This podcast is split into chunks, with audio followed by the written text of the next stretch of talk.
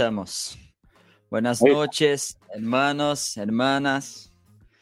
Qué bueno, ¿no? Una vez más estamos juntos acá para hablar de, de nuestro Señor, de los fundamentos de nuestra fe.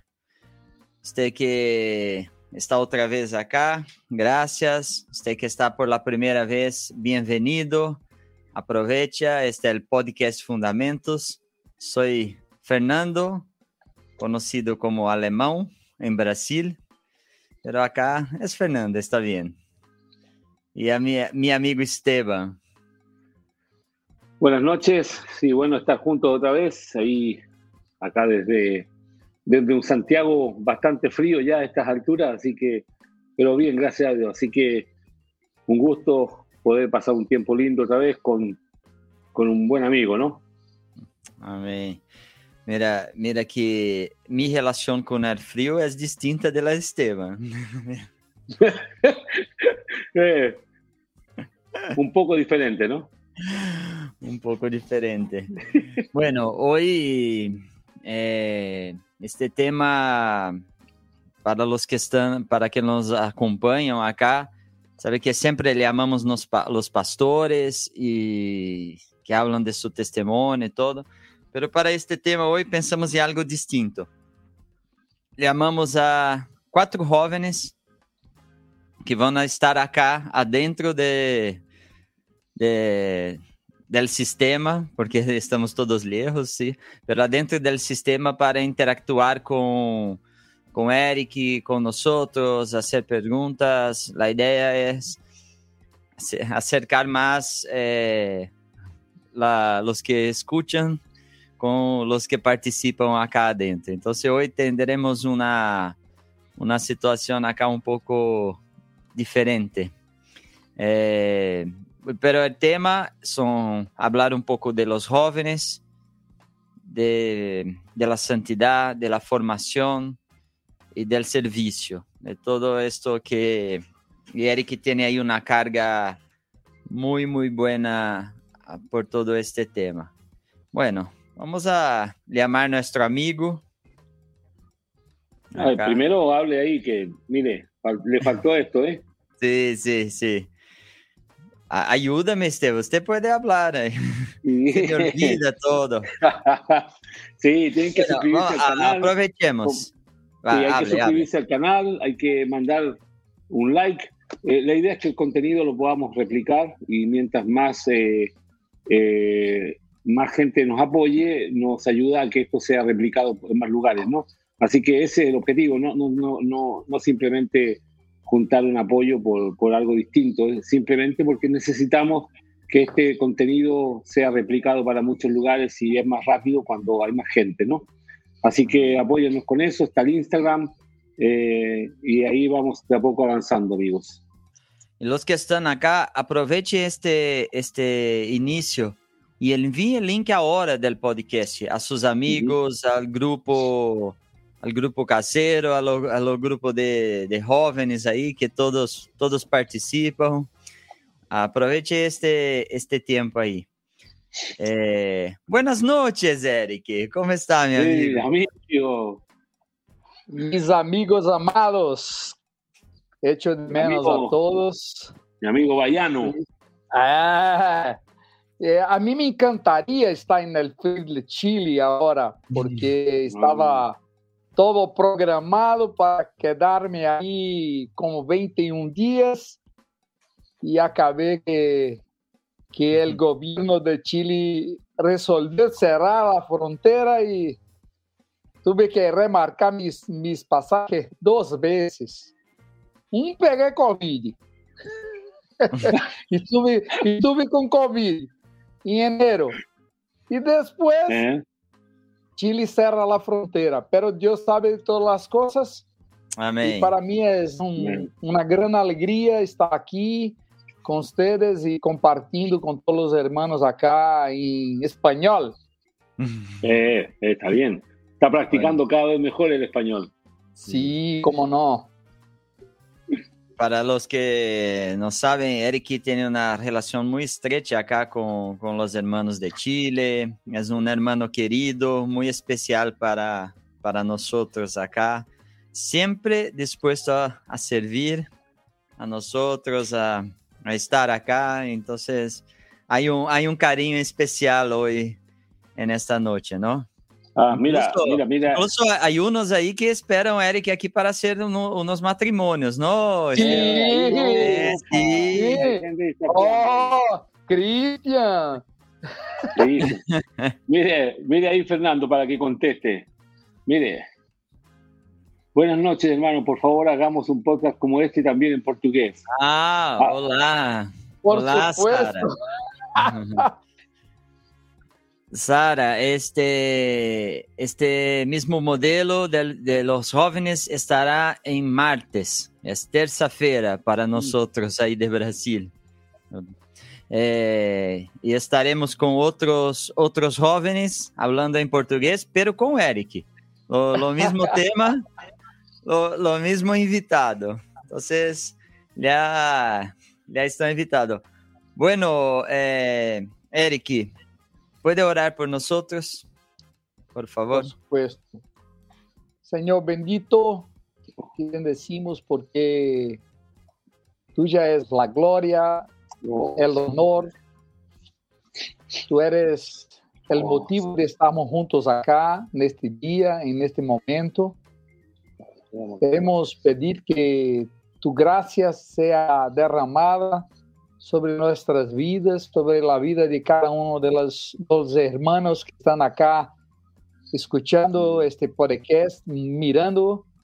Eh, te pedimos, Señor, que puedas llenar la vida de cada uno con su Espíritu Santo, su bendición. Te pedimos gracia, gracia en contestar todas las preguntas, gracias en compartir un poco de nuestra vida, de nuestra experiencia contigo, de nuestra experiencia con, con nos, nuestros hijos también. Amén. Yo creo, Señor, que tiene mucho a hacer esta no noche y queremos tan solo, solamente ser un instrumento en tus manos para que tú hagas todo lo que quiera con nuestras vidas, Señor. Bendice todos los equipos, equipamientos eh, electrónicos, la internet, para que no, no se quede oscilando, pero que traga normalidad y traga estabilidad a la internet, Señor, para que tengamos un momento muy, muy hermoso, muy rico en esta noche en tu presencia. En nombre de Jesús. Amén, Amén. Señor. Amén.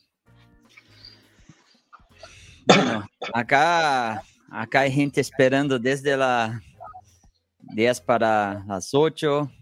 La Julia, Julia França, buenas noches, hermanos. Nuestro amigo Gil, Gil, um abraço. Meu amigo. presente aí. De Lins, um abraço para. Ah lá, de Lins, um abraço para Eric Lins.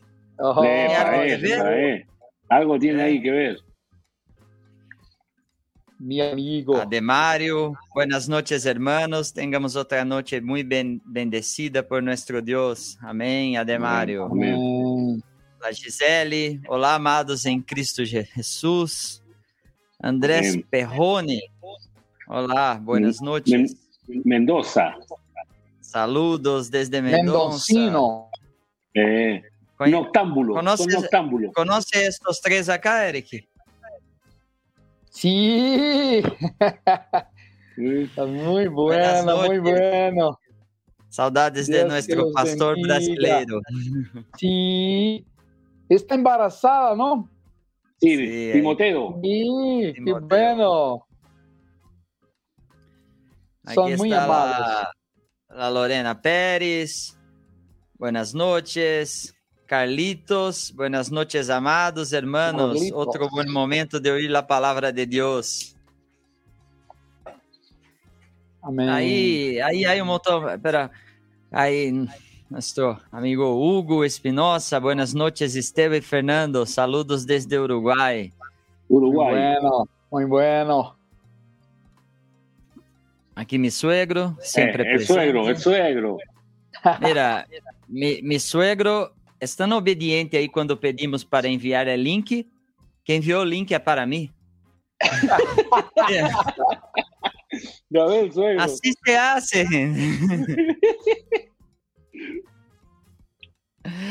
Ay, qué bueno. Ah, ahora, ahora acá, acá hay una deuda tuya acá en Chile, mira. Eh, mira ahí. Carolina.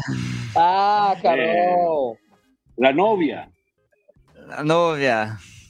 Hay que, hay que venir a hacer este matrimonio ahí. bueno, bueno. Muy bueno, muy bueno. Eric, gracias una vez más por estar con nosotros, como siempre hacemos ahí. Eh, empezamos con su testimonio. Cuéntanos un poco cómo conoció al Señor o cómo fue tu historia ahí hasta, hasta llegar ahí al presbiterio de, Salvador. Muy bueno. No sé, no sé si te recuerda, pero puede contar algo de cuando era joven. Sí, yo puedo, sí. puedo, por supuesto que puedo. Ah, mi vida es, es una, yo creo que para mí un gran desafío porque eh, empecé mi vida como cristiano muy joven porque soy hijo de, pastor bautista, nieto de pastor bautista. Entonces crecí, desarrollé mi vida eh, toda en el medio de la iglesia. Eh, y siempre tuve un, gran deseo de amar al Señor y de hacer su voluntad. Pero muchas veces eh, los, los jóvenes piensan un poquito diferente y, y se quedan con un poquito de, dificultad para sujetarse a, a sus autoridades, su papá. Entonces tuve un tiempo muy muy difícil eh, cuando joven, pero muy temprano yo decidí que, que iba a ser un pastor. Tenía una convicción en mi corazón eh, en, la, época de, de, la iglesia bautista y desde muy, muy joven estaba muy, muy envolvido con, con la obra y con el trabajo del Señor junto a mi papá en las iglesias que él, ah, era pastor. Ah, fui al seminario, hice seminario bautista en Recife y, después eh, terminé por acá. Eh, entonces, siempre me envolvi bastante com muitíssimo com, com a obra. Uh, fui ordenado pastor, recebi a imposição de manos quando tinha 20 an anos de idade, em outubro de 1987. Então, uh, acá en Salvador, estuve como pastor en una iglesia bautista, después fui a Feira de Santana. Cuando eh, era pastor en una iglesia bautista en Feira de Santana, yo eh, invité a Zaf Borba para que pudiese estar con nosotros allá, ministrando, enseñando a respecto de alabanza, de adoración al Señor y en este día eh, fue a visitar a Asaf, Mario, eh, Sergio Avilés y sus esposas, Sinara y Zoé. Y en este día nosotros nos conocimos allá y empezamos a conversar un poquito. Mario fue invitado a, a ir a un retiro de la iglesia y una semana, como una semana antes, esteve comigo, estuvo conmigo en mi casa a, a, e começamos a conversar sobre o Evangelho do Reino de Deus. Quando escutei as verdades do Evangelho do Reino de Deus, do governo de Deus sobre nossas vidas e não andar solo, então minha mente começou a cambiar muitíssimas coisas porque eu tinha muita, muitas ganas de, de conhecer melhor e de viver esta realidade diferente que, que eu jamais vivi. Porque, uh, aunque estemos cercados de gente, de muchísima gente, muchísimas veces estamos muy solitos. Entonces no es la cantidad de personas que nos, nos eh, rodean, rodea. rodean que nos hace estar con alguien. Pero la importancia de tener alguien que está no solo muy cerca de nosotros, pero está sobre nosotros para cuidar de nuestras vidas, para que nosotros podamos nos sujetar y hacer como la palabra de Dios indica y enseña que nosotros hagamos.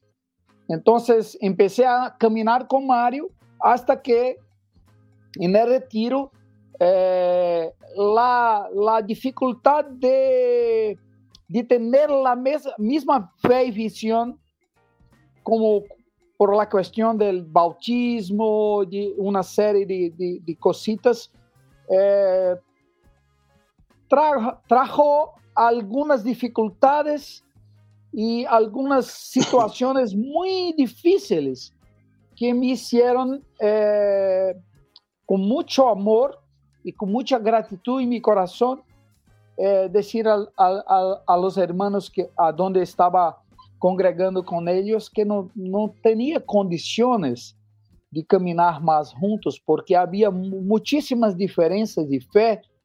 Então, para não trazer problemas para eles, eu eh, elegi a opção eh, de sair da comunhão com eles e ir a, ser discípulo a minha casa. Nesse momento, eu era pastor em uma desta igreja bautista em Feira, Feira de Santana, e era também gerente del, Banco Nacional, el banco de Ayrton Senna. ¿Recuerdan? Que Ayrton sí, Senna eh, tenía la, la, propaganda del Banco Nacional en, en, su ropa cuando corría, en su, su eh, ¿cómo se llama, su, Esteban? Su gorra. Su gorra. gorra. Perfecto. Então, todos, ah, todos queriam essa gorra azul. Sim, sim, sim. Era me terrível. me regalaram Sim.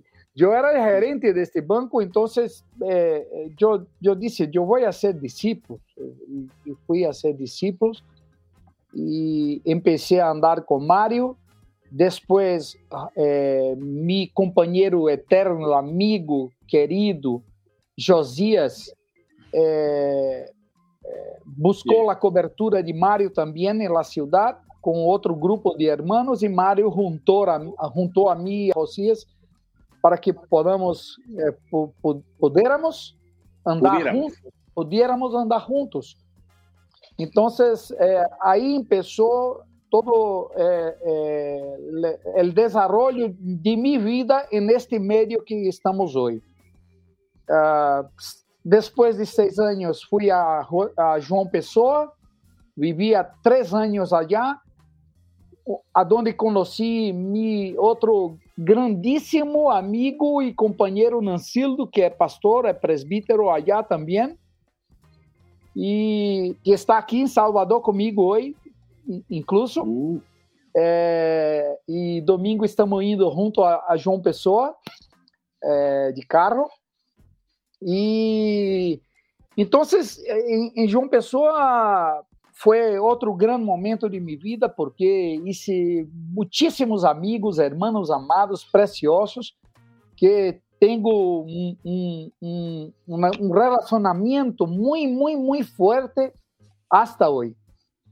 Uh, estou em Salvador desde 1998, dezembro, de outubro de 98, é, quando é, volvi a Salvador e me quedo aqui hasta agora, é, servindo a igreja cá, é, e podendo estar acá dividindo, compartilhando a graça de Deus com os hermanos e recebendo de los hermanos acá esta graça também. Então, são de caminhada acá com, com os hermanos 30 anos. ¿Ah? Eh, acá em Salvador, estamos desde 1998 e estamos servindo a la igreja acá. Então, eu sou casado, tenho três hijos, eh, todos são casados também. Tenho três nietos, dois homens e uma mulher, uma chica, uma chiquita. Então, eh, eu tenho dois hijos homens, uma hija mulher e eh, dois hijos homens e um, uma, uma, dois é. nietos homens e uma nieta mulher. Mulher. Então, é. Então, estou aí muito, muito feliz porque Deus me ha regalado com, com os hijos de mis hijos. Como é. diz a palavra, não? É muito, muito rico. Amém. Sí. Bueno, bueno, faltó que hace un tiempo ya fuiste reconocido también presbítero ahí en, en Salvador, ¿no? Sí. Porque, sí. porque en el proceso que llegaste, eh, sí. no, no, no, no, estabas reconocido pastor al principio ahí en, en El Salvador. Sí, sí. Yo llegué acá en 1998, no llegué eh, como pastor, Uh, a, a, pesar de, de ter recebido a imposição de manos em 1987, uh, estou reconhecido pastor acá e desenvolvendo meu serviço como pastor acá eh, eh, dois ou três anos, eu creio. Eh, hice, agora em, em março. Uhum. Em março. Entonces, uh, porque creen, creemos que, que, tenemos que dar frutos en, en, los lugares a donde estamos y que haga reconocimiento de la iglesia para que tengamos la autoridad, porque la autoridad no es, no es, no es impuesta, es reconocida. Entonces, eh, después de algunos años acá sirviendo la iglesia y los hermanos, entonces quiso el Señor uh, que me fuera dado el reconocimiento como presbítero acá entre los hermanos. Amém. É. Mira, te, eu já tenho perguntas em la mente, agora não sei se... Sí, sí, sí. Espera, espera aí, mire, mire, mire, mire, espere, espere aí que estava aqui, mire, mire aí. ¿Eh? Un saludo y abrazo a mi traductor oficial en portugués. El Señor lo siga bendiciendo, ¿eh? Perfecto, eh, ahí está. perfecto Daniel. Traductor Amén. ahí, el traductor. Y eche menos, amigo. Buenas mm. noches, Dede. Sí, ahí está. Eh, acá ahí está. Un, café brasileño no? Uh, no, el toma mate, el toma mate, jefe toma mate. Bueno, eh, Eric, eh, es una pregunta quizás podría ser hecho un poco más adelante, pero tiene que ver con tu con su testimonio, testimonio entonces voy a mezclar un poco ahí. Perfecto. Eh, ente nosotros entendemos esta realidad de la de, la, de las congregaciones eh, que usted habló. Fui al seminario con 22 años, fui reconocido como, como pastor e nós compreendemos que não é esta a formação de, de los pastores, isto está, está claro. Pero hablando um pouco, ¿por que, por que não se vê pastores tão jovens normalmente em, em, la, em la igreja? Porque é, é, é muito... É, é, é por la edad ou quizás porque te digo, você foi a ser seminário porque queria ser ser, ser pastor e havia um caminho muito claro aí para legar a ser pastor. Os jovens querem ser pastor? Querem? Estão buscando isso? Isso é, é a pergunta. É, não, não, se, não se reconhecem jovens pastores por, por, por una, un, un, procedimiento o porque no hay tanta sede en esto? É, é uma, uma coisa muito importante que eu quero é, aclarar acá é que uh, a questão de, de ir ao seminário é porque eu não tinha a revelação claro, correta claro. que el que forma un pastor no es un seminario. Uh -huh. El que hace un pastor es la vida de, del hombre viviendo bajo el gobierno de Dios. Y envolvido, muy, muy atareado con las cosas de la obra, que cuida bien de su familia, que tiene sus hijos ordenados eh, bajo la gracia y la dirección del Señor, son cosas que la propia Biblia, la propia palabra de Dios trae todas las condiciones para que alguien venga a ser un pastor. Uh, yo tuve una influencia de mi familia desde, desde muy, muy temprano, muy joven. Yo empecé a trabajar con 14 años. Eu casei com 20 anos. Há 34 anos que, que sou casado com Suzy e meu filho mais, mais viejo tem 33 anos. Então, uh, eu sempre, muitas coisas ocorreram muito, muito temprano em minha vida. Então, Era muito precoce. Sim, precoce. Eu, eu tive que assumir responsabilidades que em dia Los jóvenes quieren muy, muy, mucho más estar en juguetes de videogame y en la televisión que haciendo cosas serias. Entonces, la mentalidad de las personas hoy es completamente distinta de la mentalidad de las personas hace 30, 40 años atrás. Entonces, la tendencia hoy es, es que el, los jóvenes tengan las mentes mucho más infantilizadas que os jovens de, de, época atrás, de, de 25, 30 anos atrás. Então, cada vez mais, eh, a mídia tem uma influência negativa em la postura de los jóvenes. E em la igreja não eres diferente. La generação que está hoje é muito, muito, muito distinta de la generação que eu formei discípulos há 25, 30 anos, anos atrás.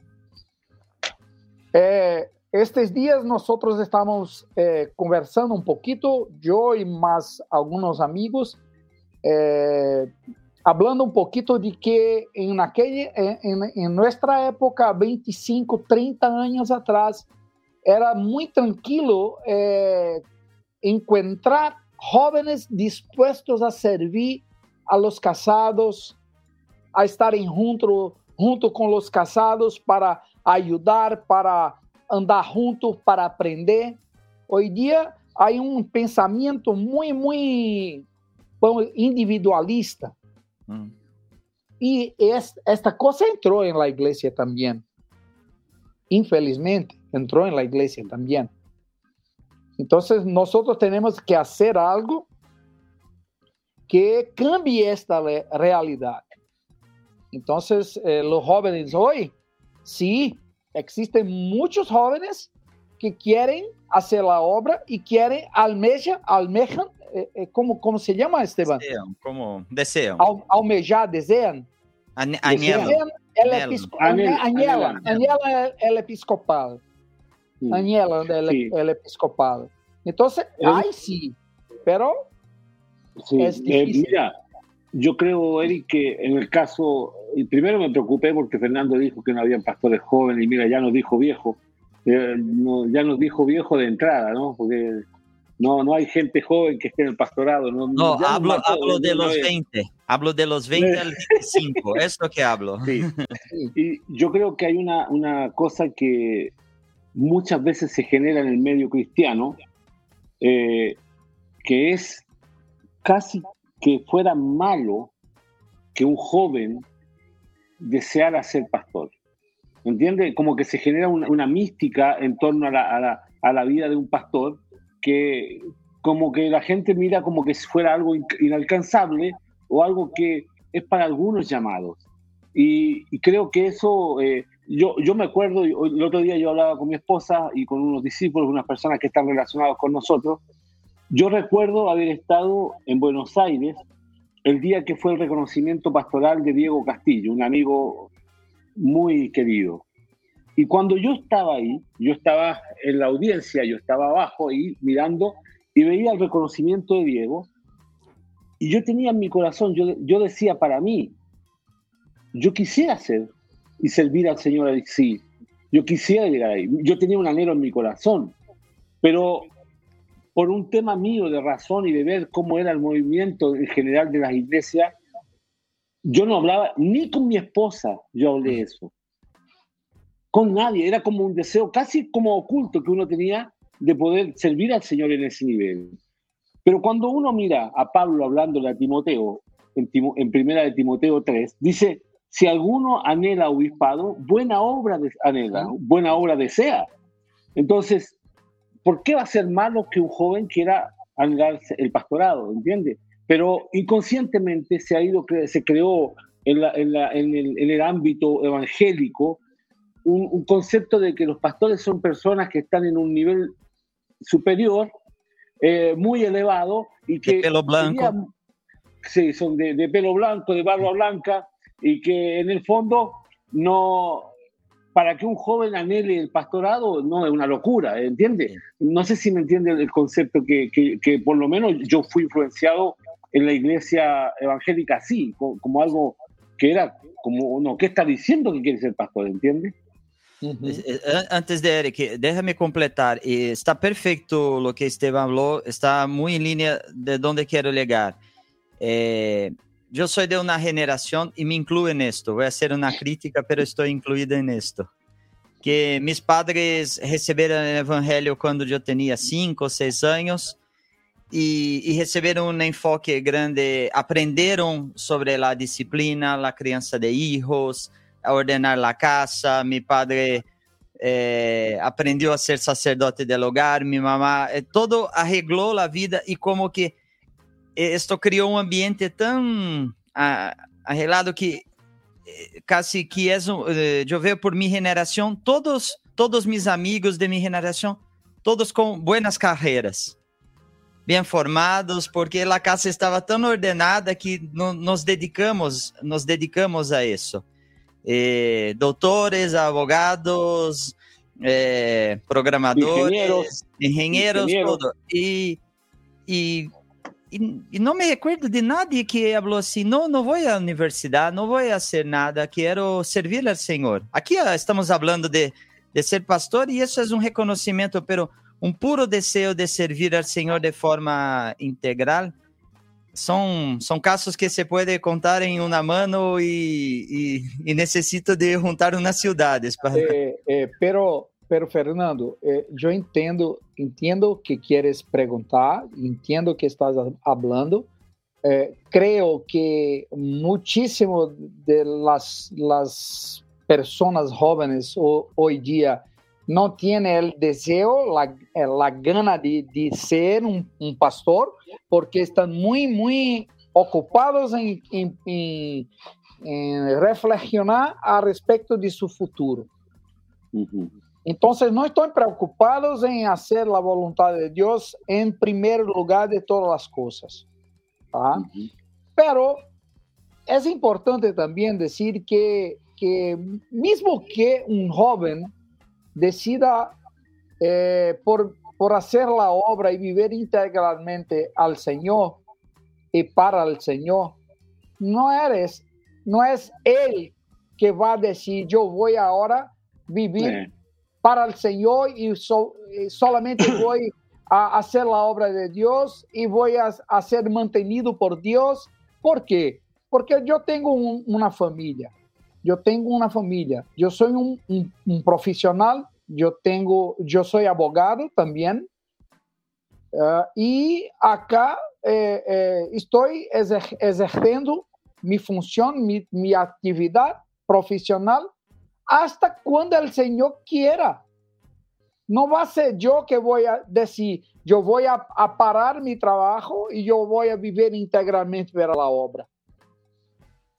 Eh, existen eh, personas sobre mi vida que van a decir, Eric, entendemos que está en la hora de cerrar tu trabajo. Ahí yo voy a pensar si es el Señor mismo que está demandando esto de mí o si son los hombres, porque hay, hay muchas cosas en, en, riesgo.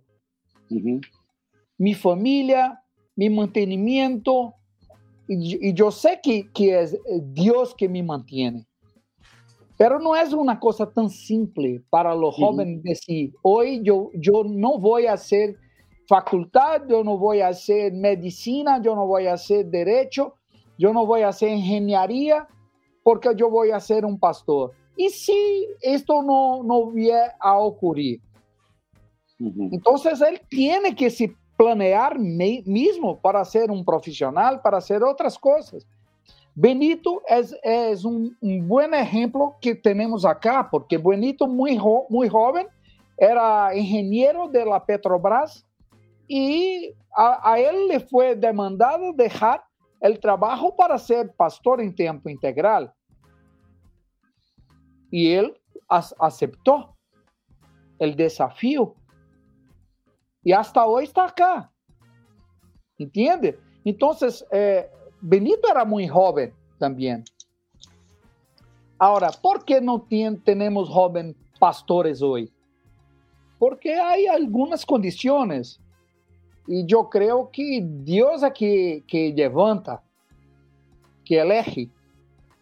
Entonces no son hombres mucho, mucho embora nosotros tengamos eh, deseo de, ver pastores jóvenes entre nosotros, mas ni siempre esto es posible. Ahora, Eric, justo eh, creo que van por dos carriles separados, porque uno que un joven tenga el anhelo y que anhele esto. Sí. Pero efectivamente, eh, pero el, el, que el que el que constituye es Dios. Entonces, él puede tener todas las ganas, pero si Dios no lo constituye, no va a ser levantado pastor, no va a ser reconocido pastor, por más ganas que tenga. Y puede otro que nunca tenga muchas ganas, pero que Dios lo constituya pastor. O sea, hay un tema ahí que, porque finalmente es un don de Dios, es un, es un, es un, dice, él mismo constituyó. Sí. Cuando nombra los ministerios específicos. Entonces, eh, es una, un, tema. Ahora, justamente yo creo que la motivación es preguntar por qué en los jóvenes no hay esa, esa pasión o ese, ese deseo. Independiente que Dios determine o no determine, pero ¿Será, como que, nosotros formamos correctamente los jóvenes? Eh, ahí, ahí, ahí, hay, es lo quizás lo que lo que apuntaba Fernando, ¿viste? porque eh, a veces no vimos que paralelamente a una carrera universitaria pudiese haber un llamado pastoral, ¿entiendes? Sí, porque en la realidad eh, eh, nosotros siempre decimos que son cosas simples que pregamos, bien aprendidas, para ser bien practicadas, para ser bien transmitidas. ¿Será que nosotros estamos teniendo, o las personas que están acá con nosotros hoy día, están teniendo la capacidad de transmitir correctamente la, la mensaje que nosotros recibimos hasta 30, 40 años atrás y, tenemos la misma gracia y el mismo compromiso de, de transmitir con, con, porque la palabra dice, eh, elige hombres fieles y idóneos para que transmita, ¿eh? transmite a hombres fieles y idóneos para que estos transmitan a otros. A otros. Entonces, eh, ¿cuál es el nivel de idoneidad que nosotros estamos teniendo para transmitir a los jóvenes da misma, de la misma forma que nosotros recibimos? Amén. Este es un problema. ¿Entiende, Fernando? Yo creo que puede ser eso. Puede ser. Quizás lo que habla este hoy, eh, mira, casi, casi todos los podcasts entramos en este tema, de la influencia de, de la, del multimedia, ¿sí? de la internet, de todo eso. Entonces, hoy el, el grande desafío es encontrar a alguien que, que tiene que tiene dolores quando vê um desvio do evangelho, que, que, que busca manter-se em las mesmas coisas, é, é, é raro, incluso por este é, por la informação demasiada. E creio que aí, aí os jovens são mais são mais atacados por esta informação demasiada, não? Por todo este tema da internet. Pero bueno, fue una, una buena provocación para empezar a, a acá. Antes de, sí, de llamar, llamar, a los chicos, antes de, de eh, antes de llamar a los chicos, aprovechando que ahora estamos acá con 100 personas en YouTube, aprovecha, envía el link a sus amigos, suscríbase ahí en, en canal, É, oi, mira, oi, mi, minha esposa pergunta, por que não recebo as notificações de los podcasts? Porque há que ativar o sino. ¿Cómo habla sino, Esteban? Que está... El símbolo. No, a, al lado de la, de la suscripción hay un sino. La campaña. La campaña. Ah, sí, la campanita, una campana. Mira, una mira, é, assim, assim que se passa. A subscrição é uma coisa. Se ativa a campanha, uno recibe as notificações quando há informações novas de, del podcast dentro de YouTube. Isso é importante para manter-se atualizado aí. É, Eric, há duas formas acá de, de seguir. Ou amamos os chicos e começamos direto com perguntas, ou não sei se querem um tempo aí de 10, 15, 15 20 minutos para para introduzir o tema de, de, uma forma mais estruturada. Isso acá em podcast não há não há muita, muitas regras, aí só há uma regra de começar em la hora. não há hora para terminar. É, mira, Fernando, que passa? Uh, eu quando penso neste tema de de jóvenes, eh, de santidade, de compromiso con el Señor, uh, en todo eso que estamos charlando ahora acá, eh, me, me, viene a la memoria eh, el Salmo 119, 9, cuando dice, ¿de qué manera podrá el joven guardar puro su camino? Y la palabra es muy clara. Uh, cuando dice que é, é observando segundo la tu palavra. Então, uh, aqui diz: uh, com que limpiará o jovem seu caminho? Com guardar tu palavra. Então, uh, o problema é que as coisas estão tão, tão eh, agressivas, as coisas do mundo, la influencia del mundo sobre nuestros jóvenes y sobre nuestras vidas también. Están tan agresivas, tan agresivas, que muchas, muchísimas veces no tenemos uh, uh, tiempo para orar, para leer la palabra, para tener comunión con el Señor, para, para tener comunión con los hermanos. Entonces, entonces eh, eh, priorizamos una serie de cosas eh, y deja, dejamos, echamos al lado a nuestra, nuestra vida de comunión con el Señor, de oración, de lectura de la palabra, de comunión con los santos. Entonces, es claro, es claro que todas esas cosas van a influenciar negativamente los jóvenes. Y van a influenciar en todo el eh, las áreas de, la, vida de los, del joven, como eh, honrar las autoridades, honrar a sus papás, y, y eh, como mirar cosas buenas, no poner pecado ante sus ojos, de elegir cosas, cosas que pueden traer edificación a su vida y no alejar a, a él de Dios, pero acercar a Dios.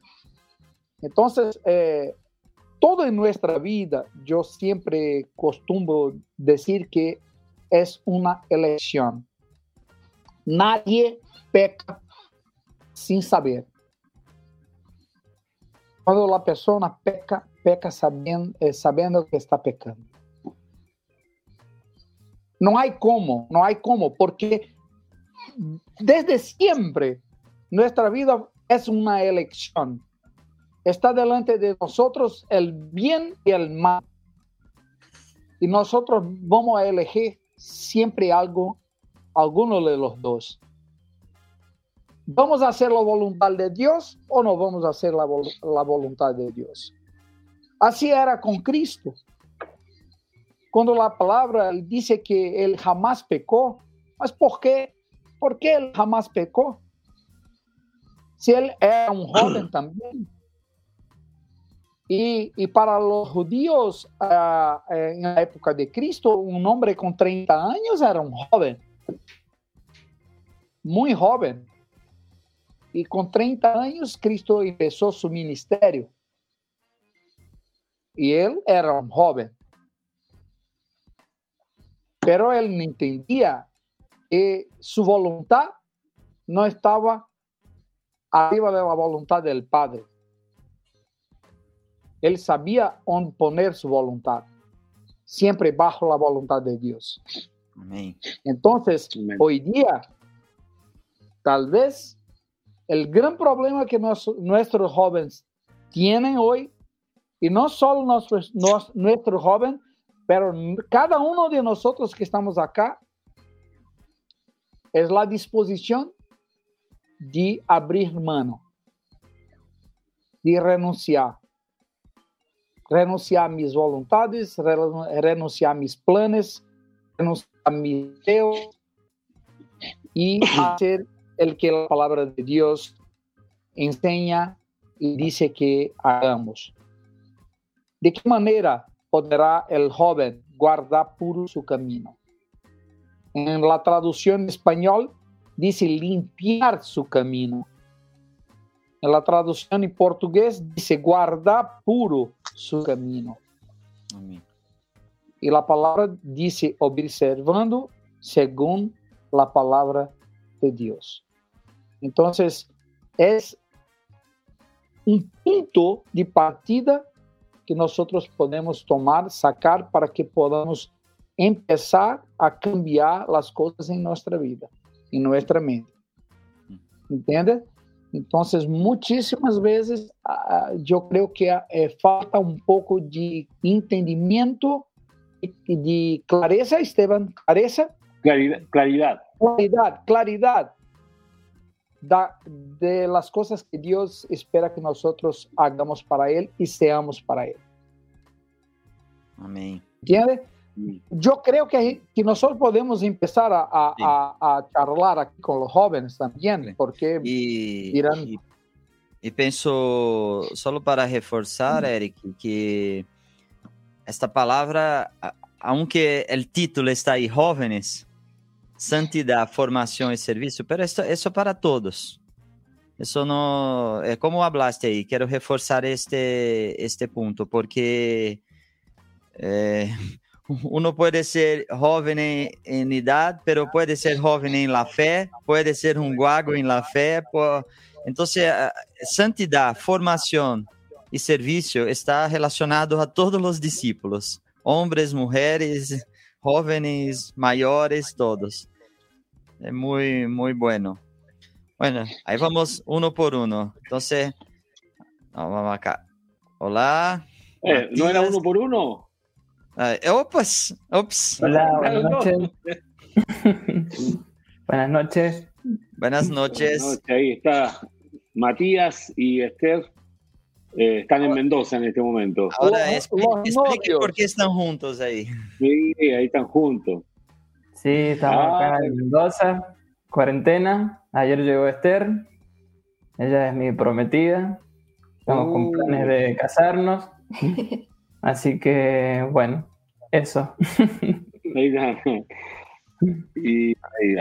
después está Pamela. Hola, buenas, noches. Buenas noches. Pamela es ahí una amiga. Está, ¿Dónde está Pamela ahora? Eh? Bueno, ahora estoy aquí en Rinconada del Tambo, que es la sexta región, aquí en Chile. Estuve viviendo un tiempo en Curicó y por asuntos de trabajo de mi papá eh, nos vinimos para acá.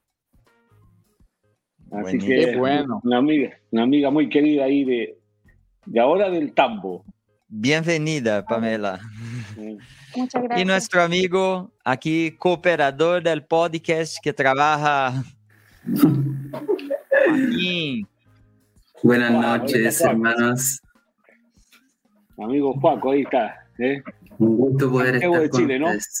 Sí, en Santiago. Bueno, entonces tenemos una representante de Brasil ahí, Esther, Matías de Argentina y dos amigos de Chile acá.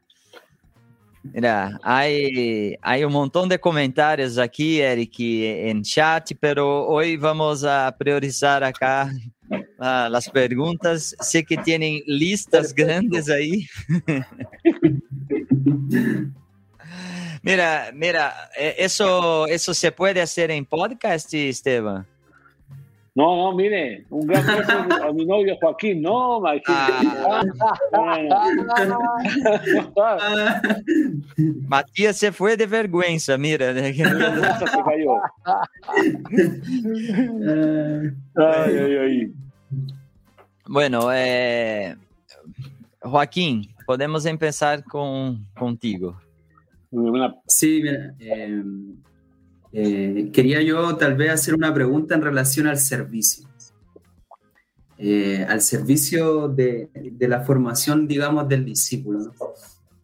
Y una de las preguntas que, que elaboraba durante el día, porque eh, esto igual para nosotros, bueno, al menos para mí fue de sorpresa cuando Fernando me dijo que íbamos a participar. y, y ahí estuve ahí en la mañana haciendo preguntas formulando preguntas y una de las preguntas que quería mm, que me respondieran en relación al servicio es la siguiente. ¿Cuáles son las estrategias prácticas de cómo podemos ser cooperadores en, el, en este servicio de la obra? ¿Qué puedo hacer y cómo hacerlo?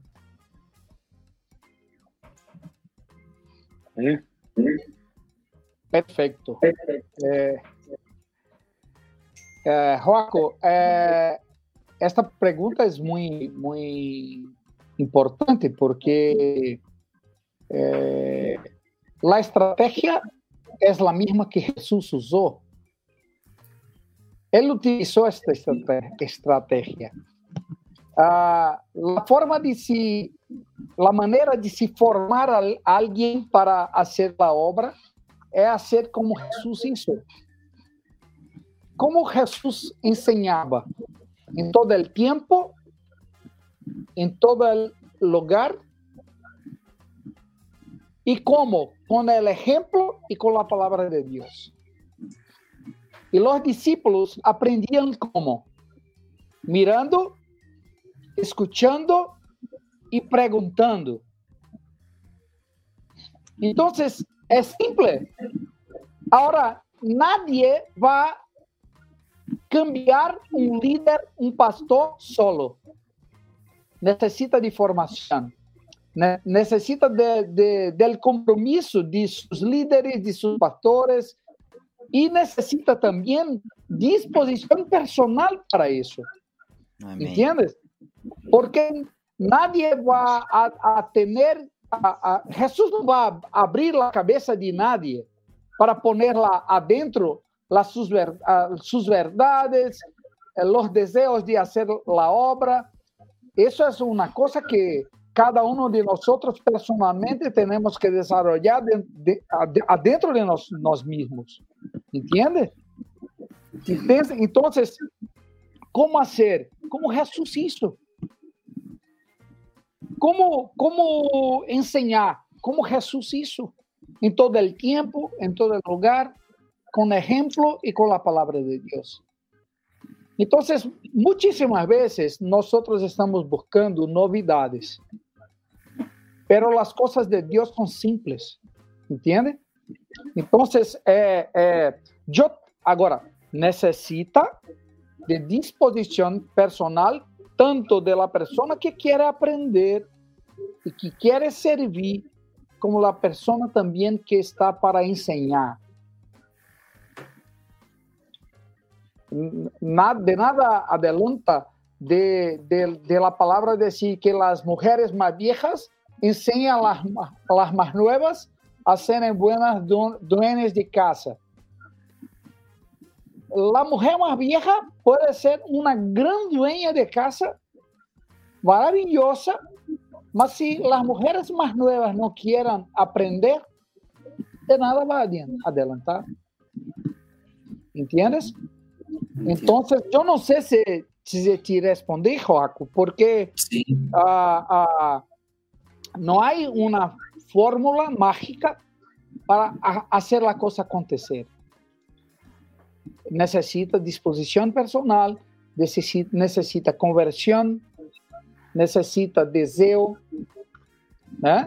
y necesita gratitud al Dios sobre todo, porque nuestra vida va a reflexionar aquello que nosotros somos en nuestro pensamiento, en nuestro sentimiento, aquello, aquello que hablamos, que, que, que buscamos y deseamos. ¿Entiendes? Yo no sé si fui claro o, alguna colocación de Esteban y Fernando. Sí, sí, Eric, lo que pasa es que eh, a veces hay que, eh, es como tú decías, eh, por un lado, de nada sirve que un pastor quiera invertir tiempo en un joven, en una formación, si él no quiere recibir. Por otro lado, puede haber un joven que tampoco va a avanzar mucho si él quiere y no hay alguien que esté dispuesto a, tomar tiempo con él. Eh, esa, esa mixtura, esa mezcla de, eh, es súper importante que estemos todos atentos. Por otro lado, se da también la situación que en, un comentario en algún momento Emiliano puso ahí, eh, que a veces él percibía, su percepción es que a veces los mayores tienen una cierta desconfianza en transmitir una responsabilidad a los jóvenes. Eh, y también creo que pasa el mismo fenómeno. El pastor a veces puede tener, una persona mayor puede tener una desconfianza en dar una responsabilidad a un joven, pero también pasa de que muchas veces el joven compromete y no cumple. Entonces, eh, eh, ¿dónde está el punto de equilibrio? ¿Entiende? Porque tiene que haber un proceso de, ambos para, para, ir formando. Perfecto. ¿Por qué que un, pastor, Esteban, no confía más responsabilidad a los jóvenes? Porque muchísimas veces los jóvenes no, eh, ¿cómo se, se puede hablar? No corresponden a la responsabilidad. Muchísimas veces damos una, una responsabilidad y aquel, aquel hermano no corresponde. Damos otra, no corresponde. Damos otra, no corresponde. Entonces, va a, quedando un poquito, eh, ¿cómo se llama? Desconfiado. Sí, sí. De, de, de, la persona. Entonces, me quedo así un poquito con dificultad de confiar en alguien que no corresponde a la confianza que, que, que yo quis, a, quis dar a él, quiso dar a él. Entonces, eh, yo creo que es por ahí. Yo conversé un poquito con Emi a respecto de eso. Y dice que no es, muchísimas, muchas veces eh, los jóvenes hasta desarrollan un pensamiento errado. Porque si, si pone un pensamiento en, en su mente que eh, los, los pastores, los mayores no confían, pero él ellos mismos ponen una barrera y una barrera de desconfianza también. Entonces los jóvenes, al, al, invés de ir a, sus pastores o, líderes, o sea, quien fuera, una persona más vieja, o mayor, eh, ¿por qué no hace así? Ah, para que dé a él también la oportunidad de explicar por qué no. Y, y, y ¿cuántos de nosotros estamos dispuestos a, a preguntar en qué puedo mejorar? ¿Entiende? Eh, eh, a, a, veces es más fácil eh, poner la, la, responsabilidad en a, siendo que yo no tengo a la disposición de, de saber en qué necesito mejorar, como obrero en la obra, como, como hermano, ¿entiendes? Eh, eh, entonces, la responsabilidad es como dijiste, ahora es dupla. Eh. Tanto es, de, es, es, de, una pareja, de dos, de dos, ¿Sí? La, ¿Sí? Solo es como el relacionamiento de Jesús y, el, y los discípulos. Hay que, hay que mirar el modelo, ¿no? Uhum. Há uns que Jesus lhe amou e não vieram. Há outros que pararam no que estavam fazendo e seguiram Jesus para ser formados. E a formação estava relacionada, era completamente vida, vida, exemplo, prática. Nosso Deus não é acadêmico, não é, não é É, eso é, é, relacionamento. Essa é a forma que Deus eligió, eligió para ensinar uns a los outros, não? Por la vida de Jesus. Amém. Pamela. ¿Tiene algo ahí? Sí, aquí tengo una pregunta. Eh, ¿Será que hoy, hoy, hoy, en día la generación eh, de nosotros eh, somos más inmaduros y es porque eh, no asumimos la responsabilidad de ser sacerdotes. ¿Será por eso? No tenemos puesta la mirada en, en las cosas que son realmente importantes y dejamos de lado lo que Dios quiere para nuestra vida. Uh, o sea, no sé si una pregunta, pero... Sí, sí, eh, sí, está bien, está bien. Una cosa, una cosa muy, muy buena que yo quiero compartir con ustedes también. Como mis hijos eh, se desarrollaron desde cuando chicos, niños, hasta hoy como hombres eh, con formación.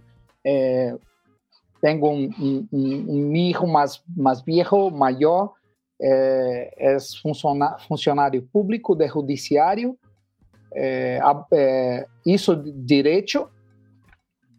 É, mi, mi hijo del medio, que é Rafa, todos conhecem aí no Chile, a, a maioria de los hermanos conhecem a Rafa. Um amigo, um amigo. um amigo amado, é médico.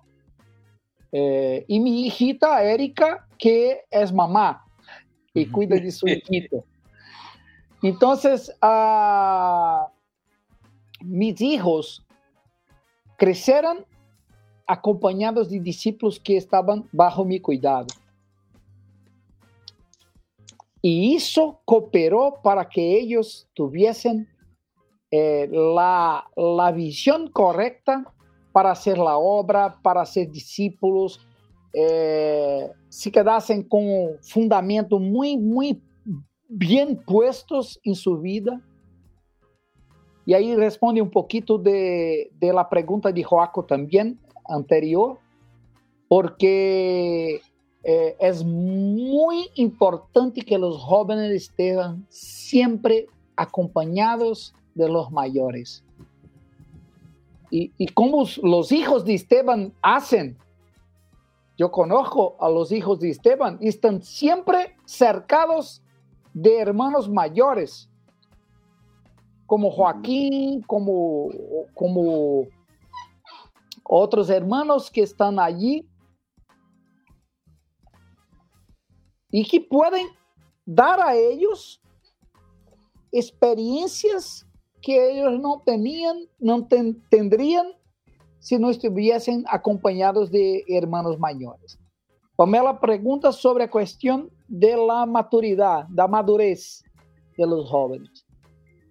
Eh, empecé hablando a respecto de eso, Pamela, porque hoy día los jóvenes están con 30 años y están a frente del televisor con el videogame, jugando, enquanto uhum. poderia, mientras poderiam estar predicando ou estar eh, relacionando com outros hermanos ou estar fazendo outras coisas. Não estou dizendo que é pecado jogar jogar videogame. É normal, perfeitamente no, normal. Pero não é normal para um homem preferir quedar-se à frente de uma televisão jogando videogame e desprezar a, a possibilidade de estar com irmãos, de predicar, de estar envolvido com a obra. Isso não é. Então, eh, a geração de los jovens hoje dia são mais imaturos, é, é certo esta palavra? Imaduros, está? Imaduros, imaduros que, que os jovens antigos de, de 20, 30 anos, eu creio que sim. Pero, eh, Pamela, eres uma eleição. Tu eleges tu prioridade. ¿Entiendes? Então, se tu prioridade é, é agradar a Deus, então é claro que vai a, a ser uma pessoa que vai ser vai, vai quedar-se distinta das outras, de, de las demás, ¿entiendes? Então, isso é todo em nossa vida é voltada para uma eleição. Eh, ¿Quieres acrescentar alguna cosa? A, y, a eh, eh, agregar. agregar. Agregar, Pamela. No, me quedó claro. claro ¿Y contesté tranquilo? Sí. sí. Eric, eh, me gustaría que tocásemos este punto porque es un punto que es súper, súper importante en lo personal. Pienso yo, para mí siempre es un tema que tengo todos los días en mi casa. Eh, tengo tres hijos varones, uno de 19, uno de 17 y uno de 11. Y el tema eh, de lograr limpiar la mente después de lo que los videojuegos producen es algo en los jóvenes realmente que asusta, ¿no? Yo siempre le digo a mis hijos que hay que tener tanto cuidado porque los videojuegos están diseñados estratégicamente para atraer la atención y cautivar la mente. Es un tema tan delicado, lamentablemente no se habla mucho, pero es un tema muy fuerte eh, que, que, sin duda yo creo que tenemos que tener discernimiento como padres y los jóvenes tienen que empezar a ver este punto como algo no tan liviano como se podía ver antes, porque es algo que al pasar de los años hemos visto. Yo conozco gente que es casada, con hijos, y que puede pasar todo el día sentado en un videojuego y, no hay una madurez. Entonces, eh, eh, es complicado. Yo lo, estoy viviendo, a mí me cuesta con mis hijos, tenemos que conversar, gracias a Dios. Eh, tomamos y entienden las cosas, pero es un tema, ¿no? Es un tema de, de que la estructura del videojuego, las imágenes, los colores, los diseños están totalmente manipulados y dirigidos a la atracción de la mente, a, tomar la mente. No es al azar, no es algo casual, ¿no? Esteban, eh, eh, mientras estaba hablando, eh, yo estaba acá buscando em mis arquivos uma, uma, um texto que escrevi a respeito eh, de, del uso de las redes sociales por los jóvenes. Entonces, un, un, texto que me viene a mente inmediatamente, Filipenses 4, 8 hasta 11, o, o mejor, Filipenses 4, 8, 8 y 9. Dice, por lo demás, hermanos, todo lo que es verdadero, todo lo que es honesto, todo lo que es justo, todo lo puro, todo lo amable, todo lo que es bueno, nombre, si hay virtud alguna, si algo digno de alabanza, en esto pensad. Lo que aprendisteis y recibisteis y oísteis y visteis en mí, esto haced y el Dios de paz estará con vosotros. Entonces, Pablo enseña, ¿eh? dice todo. resume todo. Resume todo. Entonces, eh, cuando yo pongo mi mente solamente en redes sociales, videos, eh, juguetes, cosas así, yo, yo voy a, a, quedarme contaminado. No hay como no quedarme contaminado con eso. Porque yo no estoy priorizando la forma correcta las cosas. Y, y aquí Pablo dice, lo que aprendisteis y recibisteis y oísteis y visteis en mí. Y Pablo trajo a él la responsabilidad de la formación de aquellos hermanos. Eh, yo tengo un, un, un, hermano que es un discípulo vinculado a mí, vinculado a mí, y su hijo de 16 años eh, fue a predicar para un grupo de jóvenes adolescentes en una congregación de la ciudad donde, donde, a donde ellos viven. Y uh, fue muy bueno. Y el joven fue elogiado, muchísimo elogiado por todos. Y, y, yo dije a su papá, yo dije a, a ese discípulo, dice, muchísima responsabilidad sobre la vida de tu hijo, porque él va al medio de los hermanos en la congregación, en otra congregación, hablar de padrón de Dios, patrón de Dios y reino de Dios. Y es una ciudad muy pequeña y todos se conocen allá. Entonces la responsabilidad sobre él es muy, muchísima, muchísima grande, mucho grande, grandísima. ¿Por qué? Porque de, después él va a tener la responsabilidad de hacer con que todo que dice sea realidad en su vida. ¿Entiende?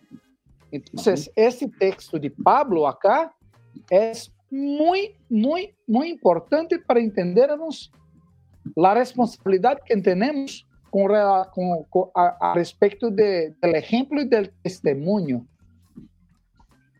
Entonces, eh, yo creo que, que, ¿cómo se puede limpiar el joven su camino?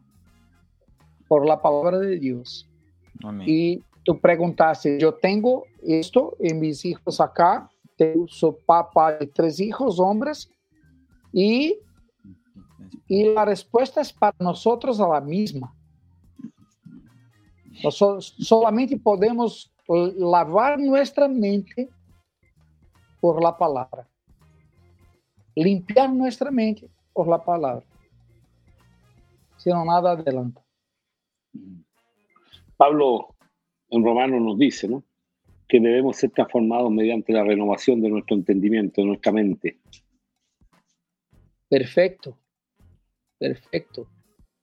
Y, y, y, hay algunos otros textos que hablan al respecto de eso. Hay algunos otros textos que hablan al respecto de eso. ¿eh?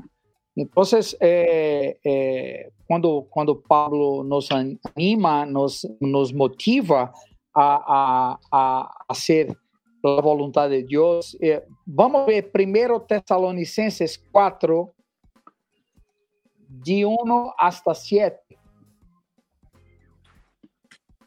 Va, va a poner acá. Pronto, listo. Primero Tesalonicenses 4, de 1 hasta 7. Y dice, por lo demás, hermanos, os rogamos y exhortamos en el Señor Jesús, que la, de la manera que aprendestes de nosotros, como os conviene conduciros y agradar a Dios, así abundéis más y más mira que él más una vez trae a él la responsabilidad. Y mira cómo es importante para los jóvenes, porque Pamela, Joaco, eh, Ezequiel, todos, todos tienen jovencitos, jovencitos que van a, mirar su ejemplo. Y si hoy día nosotros tenemos jóvenes que no dan ejemplo, no dan ejemplo, y que no son firmes y son inmaduros, es porque nosotros nos formamos correctamente los jóvenes que están hoy ahí. Y los jóvenes de mañana, Joaquín tiene responsabilidad. Los jóvenes de mañana, Ezequiel tiene responsabilidad. Las chicas, las mujeres de mañana, Pamela tiene, responsabilidad. Entonces, uh, dice, ¿por qué? Ops. Porque ya sabéis qué instrucciones os dimos por el Señor Jesús. Pues la voluntad de Dios es vuestra santificación, que os apartéis de fornicación, que cada uno de vosotros sepa tener su propia esposa en santidad y honor, no en pasión de concupiscencia, como los gentiles que no conocen a Dios.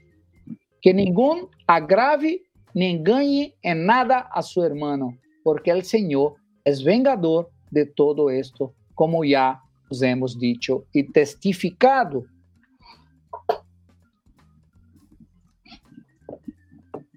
No en pasión de concupiscencia, como los gentiles que no conocen a Dios.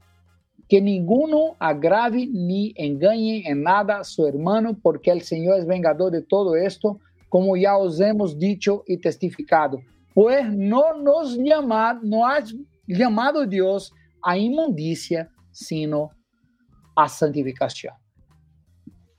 Entonces, eh, eh, hermanos, eh, no hay que explicar muchas cosas de estos textos. Son autoexplicativos. Hay personas que, que sienten una necesidad de se expliquen todo, mas explicar el qué más, sin que está escrito en la palabra. Entonces, no hay o que explicar. ¿Entienden? No sé si, si, si quedó satisfecho con la, la, la contestación mía, por, pero no hay mucho que, que crear. Yo tengo una pregunta acá, si se puede hacer. Diga, diga. Respecto a esto de, la madurez y la inmadurez, ¿cómo saber si, estamos, si hemos sido bien formados y si estamos aptos para formar a alguien? Porque a lo mejor nosotros estamos con el anhelo de querer formar un discípulo, querer hacer una buena obra, pero a lo mejor nosotros no estamos bien formados cómo saber si estamos bien formados y si somos aptos para poder formar a alguien. Perfecto. Eh, yo, voy a, contestar con otra pregunta. ¿Quién está apto para discernir sus propios errores? Nadie. Entonces, eh, ¿quién puede decir que estás apto o no para ser discípulo, hacer la obra, estás fundamentado o no? Aquel a quien el Señor puso como una persona para cuidar de tu vida. Eh, yo tengo, un, yo tengo un, otro discípulo que es, un, líder y que ves otra, él se siente incapaz y, me cuestiona por qué está allá. Y, yo siempre dijo a él que la mejor persona para avaliar a él no es él mismo. Para eso tiene el compañero, para eso tiene eh, su discipulador, para eso tiene su pastor, para eso tiene, ¿entiendes, Ezequiel? Entonces, ahora, eh, yo soy una persona que yo, tengo una autocrítica muy fuerte. Entonces yo sé cuando no estoy, no estoy bien. Y yo sé cuando estoy mejor. Pero Pablo dice que nadie piense de sí mismo além del que conviene. Entonces yo siempre procuro, siempre busco poner mis pensamientos y, mis, mis dudas bajo el jugamento de Sergio. Sergio Avilés es mi, mi pastor, mi amigo, mi discipulador. Eh, nuestro, nuestro relacionamiento ya superó eh, las formalidades de los relacionamientos dentro del cuerpo. Entonces nosotros somos amigos que se aman y que dicen la verdad en amor.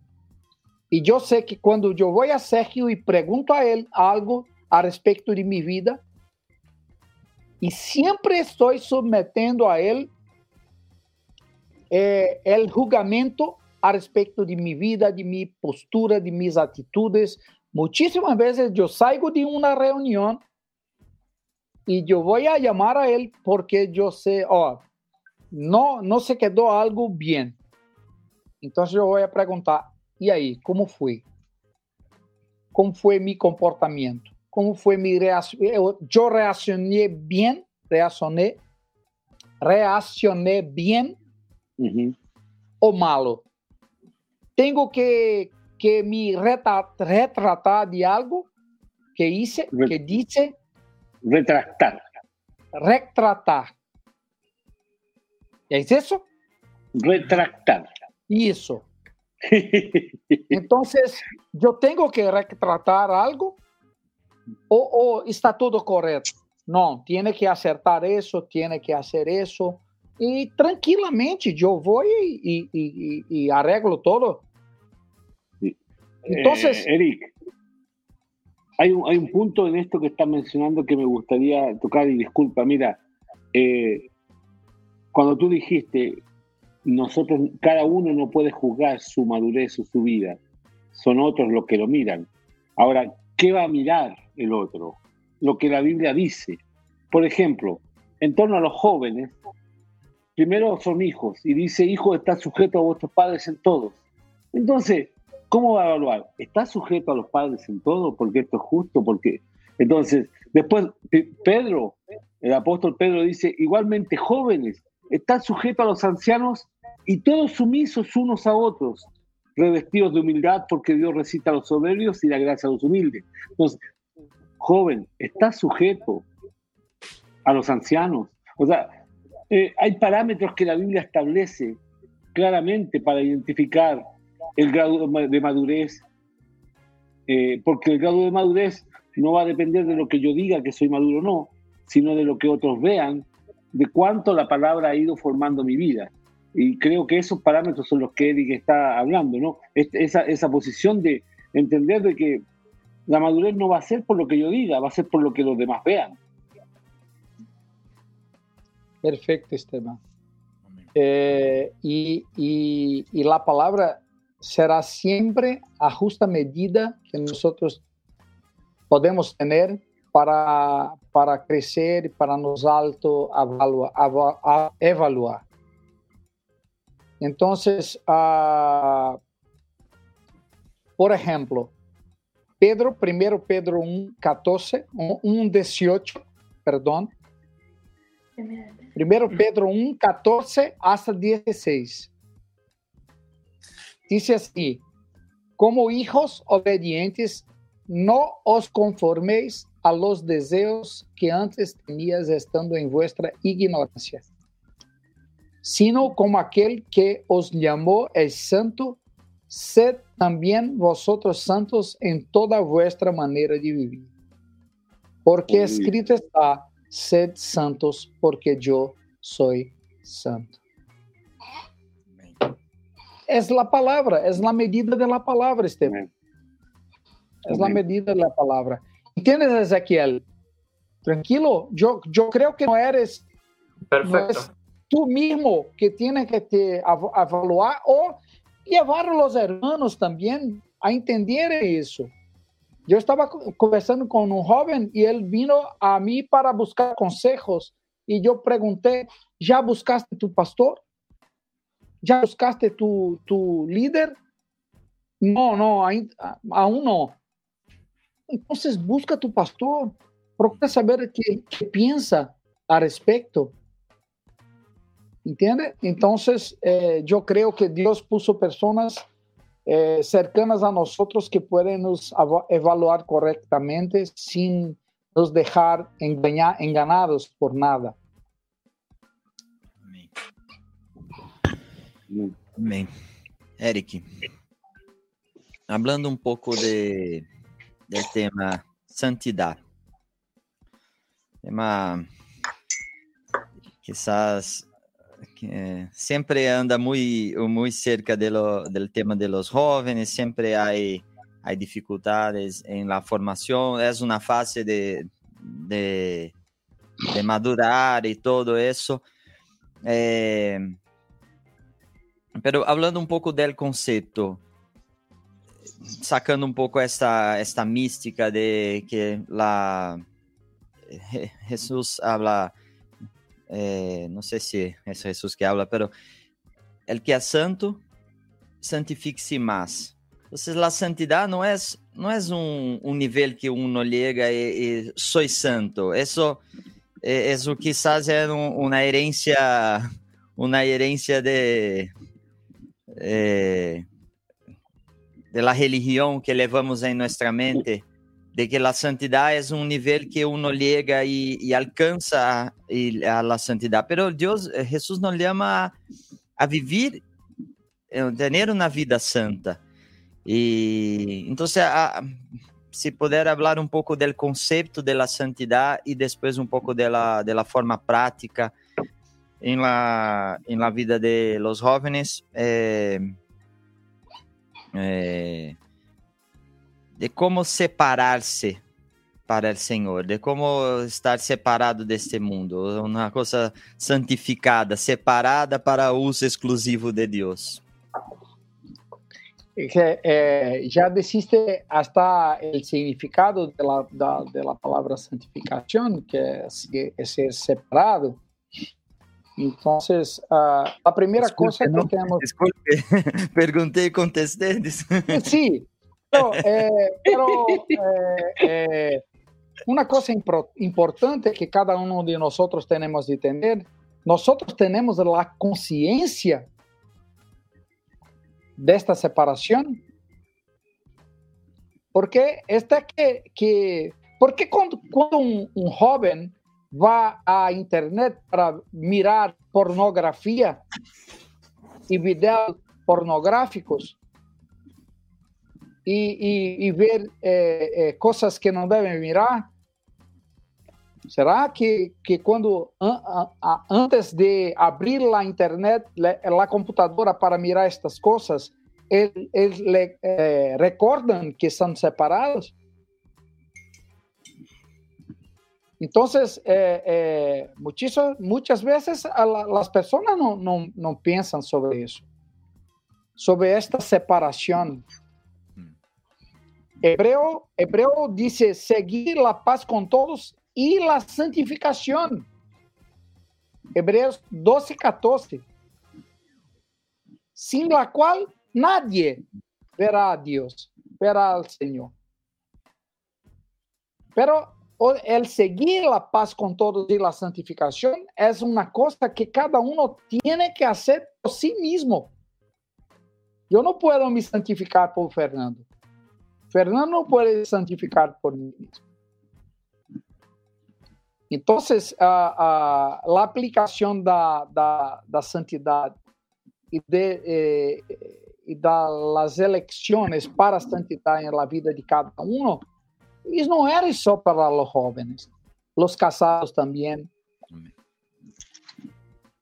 Porque eu estava falando que, que Jesus disse que não vino para abrogar a lei, mas fazer a lei cumprida.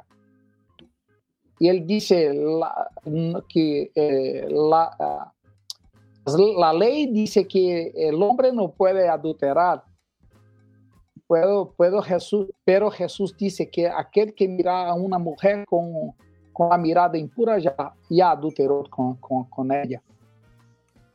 Entonces, eh, eh, la aplicación de la santidad es la misma en todas las, las, eh, las edades de la iglesia. La iglesia.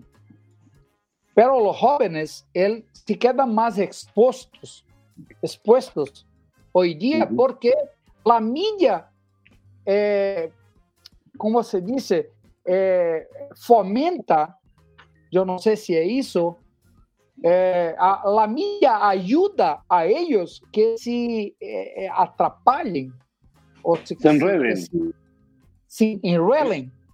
Enreden. Enreden. Sí. sí. Perfecto. Entonces, la propia vida hace ese trabajo. Entonces, ahí es que, que yo siempre eh, vuelvo al mismo punto.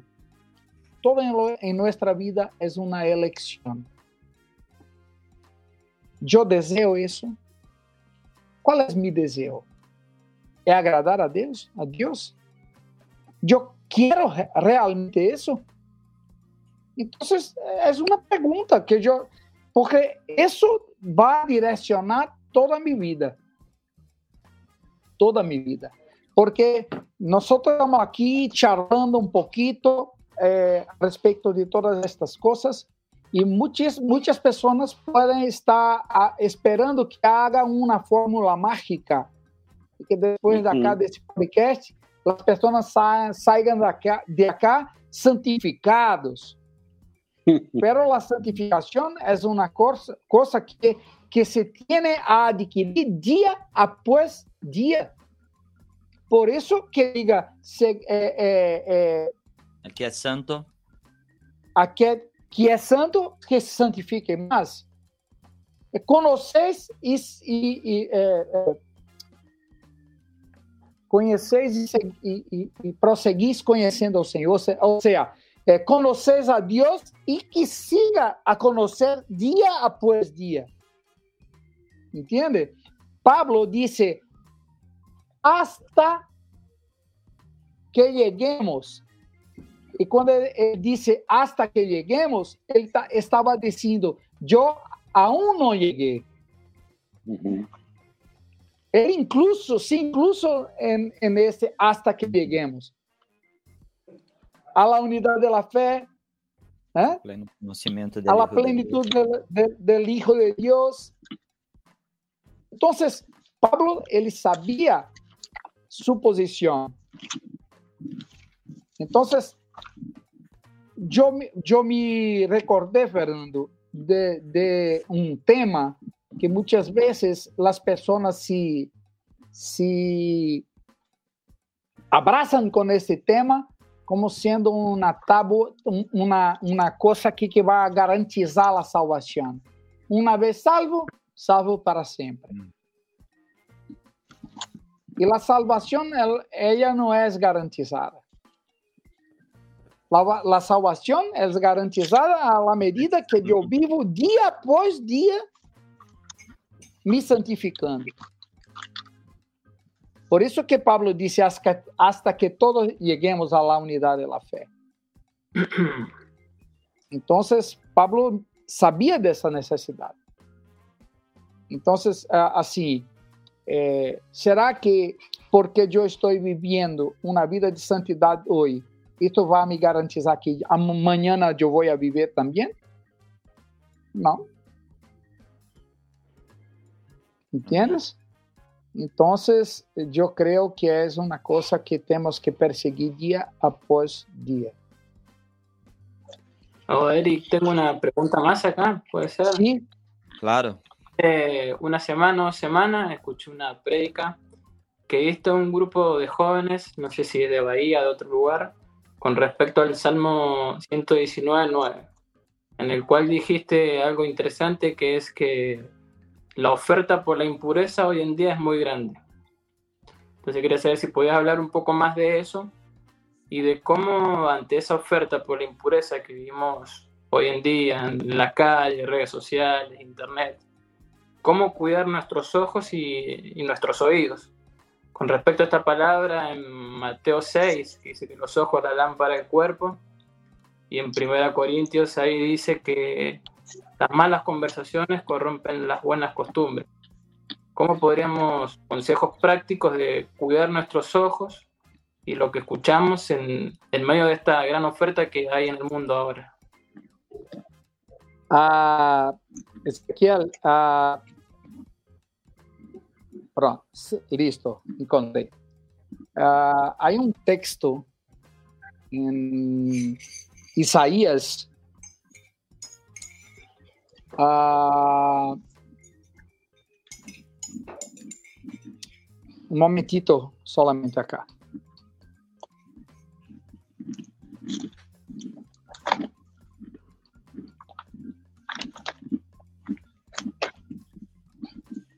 Perdona, yo, yo te voy a, buscar acá el texto porque no, no... es en vivo.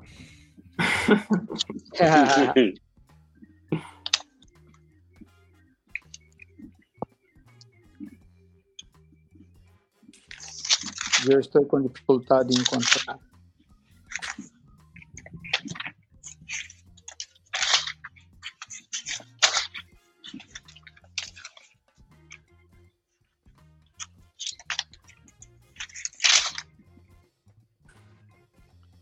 Cuando queremos encontrar un texto, el, ah, ah, mira, Fernando, Isaías 33, 14. Isaías 33, 14. Dice así, ah, los pecadores se asombraron en Sion. Espanto sobrecogió a los hipócritas. ¿Quién de nosotros morará con el fuego consumidor? ¿Quién de nosotros habitará con las llamas eternas? Entonces yo siempre pregunto, ¿quién es el fuego consumidor? ¿Quién es Pamela? Dios. Dios. Dios. Dios. Claro. Sí. Entonces, aquí, uh, el que ahí uh, Isaías contesta, el que camina en justicia y habla lo recto. El que aborrece la ganancia de violencias. El que sacude sus manos para no recibir cohecho.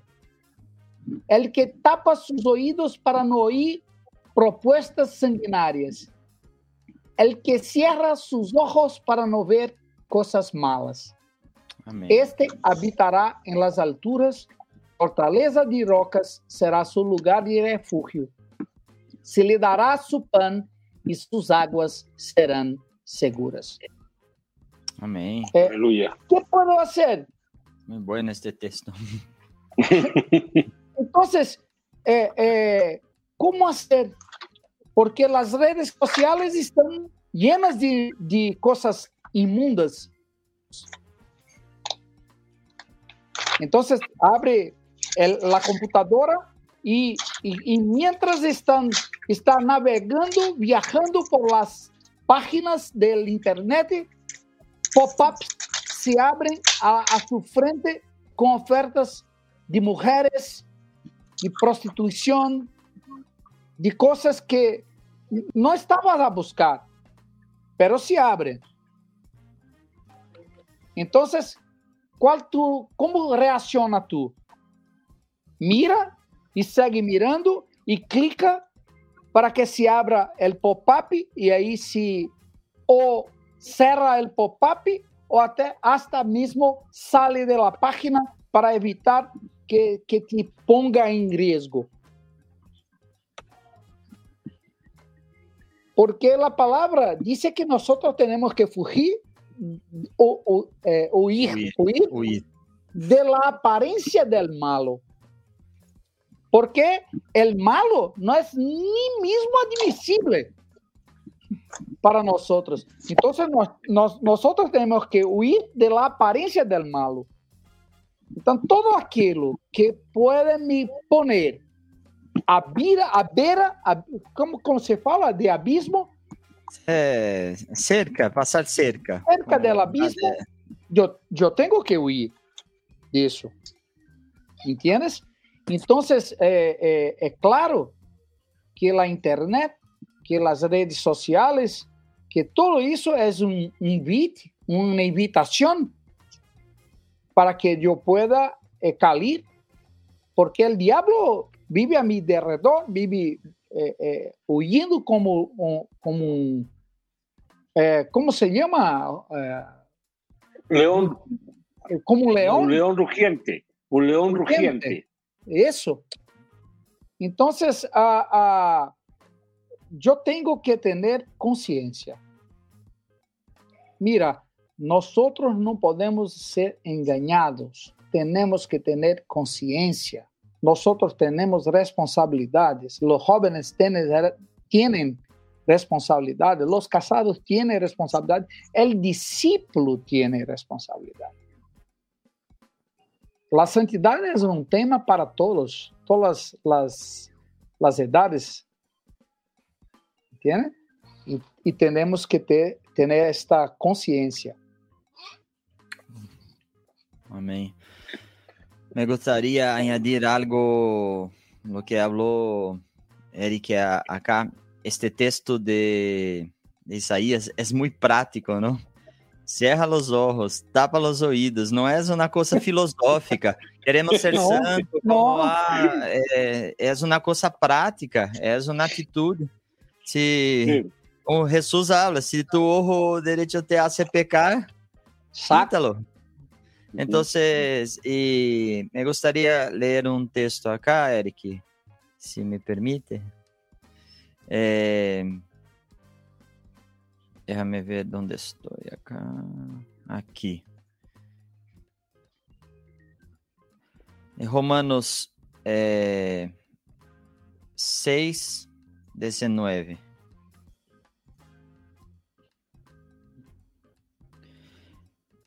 Vamos lá, vamos lá.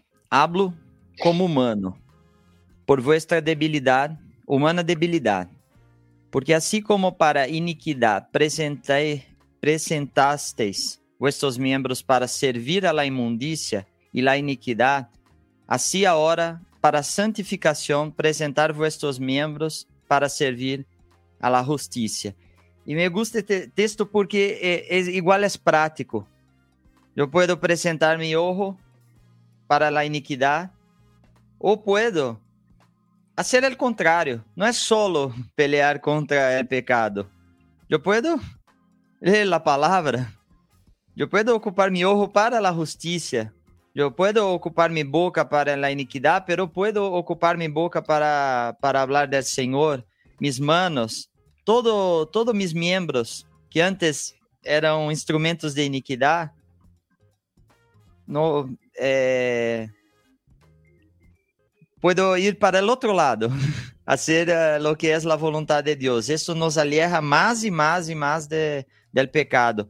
Y el texto habla de, ahora sí, para santificación, presentar vuestros miembros para servir a la justicia. Así se pasa la santificación por, por medio de nuestros miembros. Eh, esse, esse texto é, este texto é muito, muito importante porque nós tínhamos uma maneira vana de viver, uhum. mas agora temos uma maneira de viver bajo a direção do governo de Deus completamente diferente. O próprio Jesus disse em Mateus 26, 22 que si tus ojos fueren buenos, todo tu cuerpo será luminoso. Amén.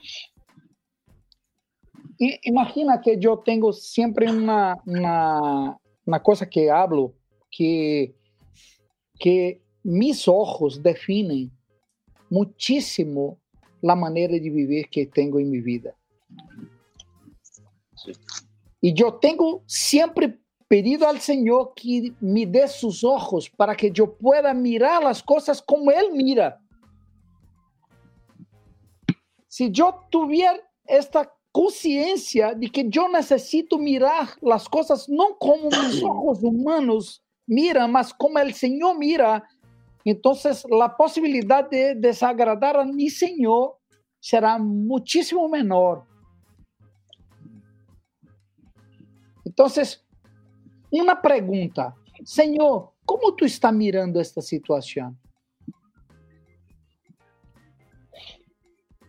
Muchas, muchas veces nosotros miramos una situación y nos ponemos enojados o nos sentimos ofendidos. Pero usted ya preguntó al Señor cómo el Señor mira aquella situación para que usted tenga el mismo sentimiento que hubo en Cristo Jesús. Que miren de la misma forma. Que tenga la misma perspectiva que Dios tiene.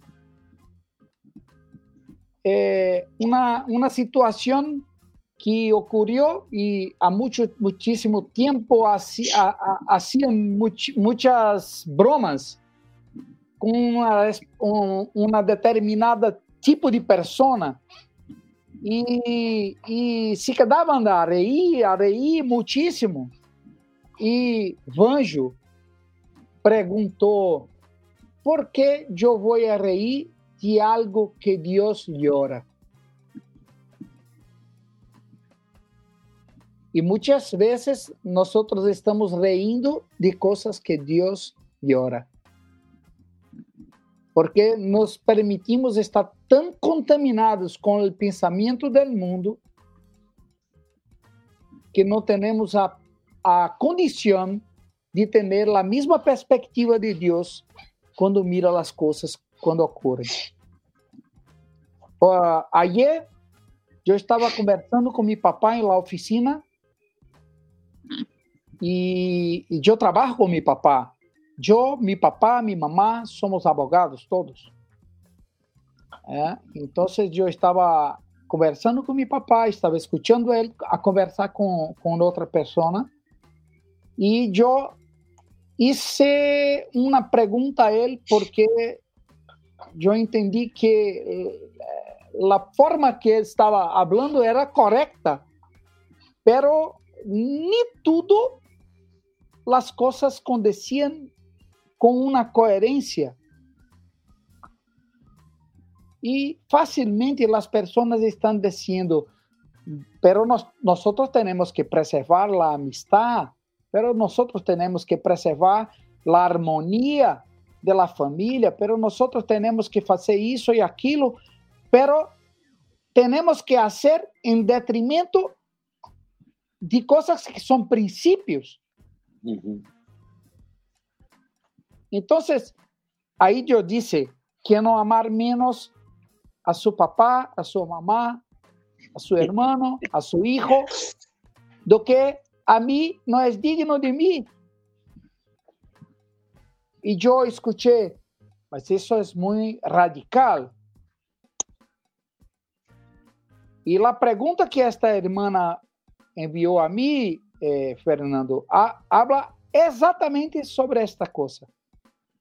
É o áudio que mandaste, enviaste para mim. É o áudio que me enviaste. ¿Te recuerda? Uhum. Habla exatamente sobre isso. Está apagado o micrófono, Fernando. Eh, si lo bueno sería contextualizar un poco los hermanos, hay una pregunta que recibimos por interno, envié a Eric antes, y la pregunta es un poco así, ¿cómo se, se preservar, se, cómo saber decir o lo que decir a las personas que te invitan a hacer... Se, se posicionar. Se posicionar a, a pessoas que te invitam a hacer coisas, a, a pessoas no, no cristianas, no discípulos. Por exemplo, é, te invita a ir a um a tomar um, uma cerveja. E aí uno habla, ah, pero no, no voy, ¿por, ¿por qué no va? No, porque eso no agrada el corazón de Dios. Pero no, no, no necesita beber, vamos por la amistad. E aí, o discípulo sempre queda eh, na colocação desta irmã em uma situação: como me posicionar? Confronto? Que hablo? Como dar razão da fé neste, neste momento? Um pouco aí vai a pergunta. Perfeito. Então, eh, nós podemos servir a dois senhores ao, ao mesmo tempo? Jesus disse isso. Porque ou vai enojar a um y agradar al, al otro, o viceversa. Entonces, ¿cómo yo voy a agradar al de, a Dios y al diablo? No hay, uh, para nosotros, no hay solución. para nosotros no hay eh, el que hacer. O, usted va a agradar a Dios, o usted no va a agradar a Dios. Esta es la que es cuestión. Y, y la respuesta para eso está en Salmo primero. Simple. Vamos lá. Al, sal, al Salmo primero, que dice, déjeme poner, ah, está, está ahí, con mi, mi amigo Fernando porque yo estoy a buscar los textos en español acá para mejorar un poco la comprensión de los hermanos. No sé, no sé si quiere, quiere que Esteban lea. sí, puede, leer. puede ser, no, no hay problema. Dice, bienaventurado el varón que no anduvo en consejo de malos, ni en camino de pecadores, ni en silla de escarnecedores se ha sentado sino que en la ley de Jehová está su delicia, y en su ley medita de día y de noche. Será como árbol plantado junto a corrientes de aguas, que da su fruto a su tiempo, y su hoja no cae, y todo lo que hace prosperará.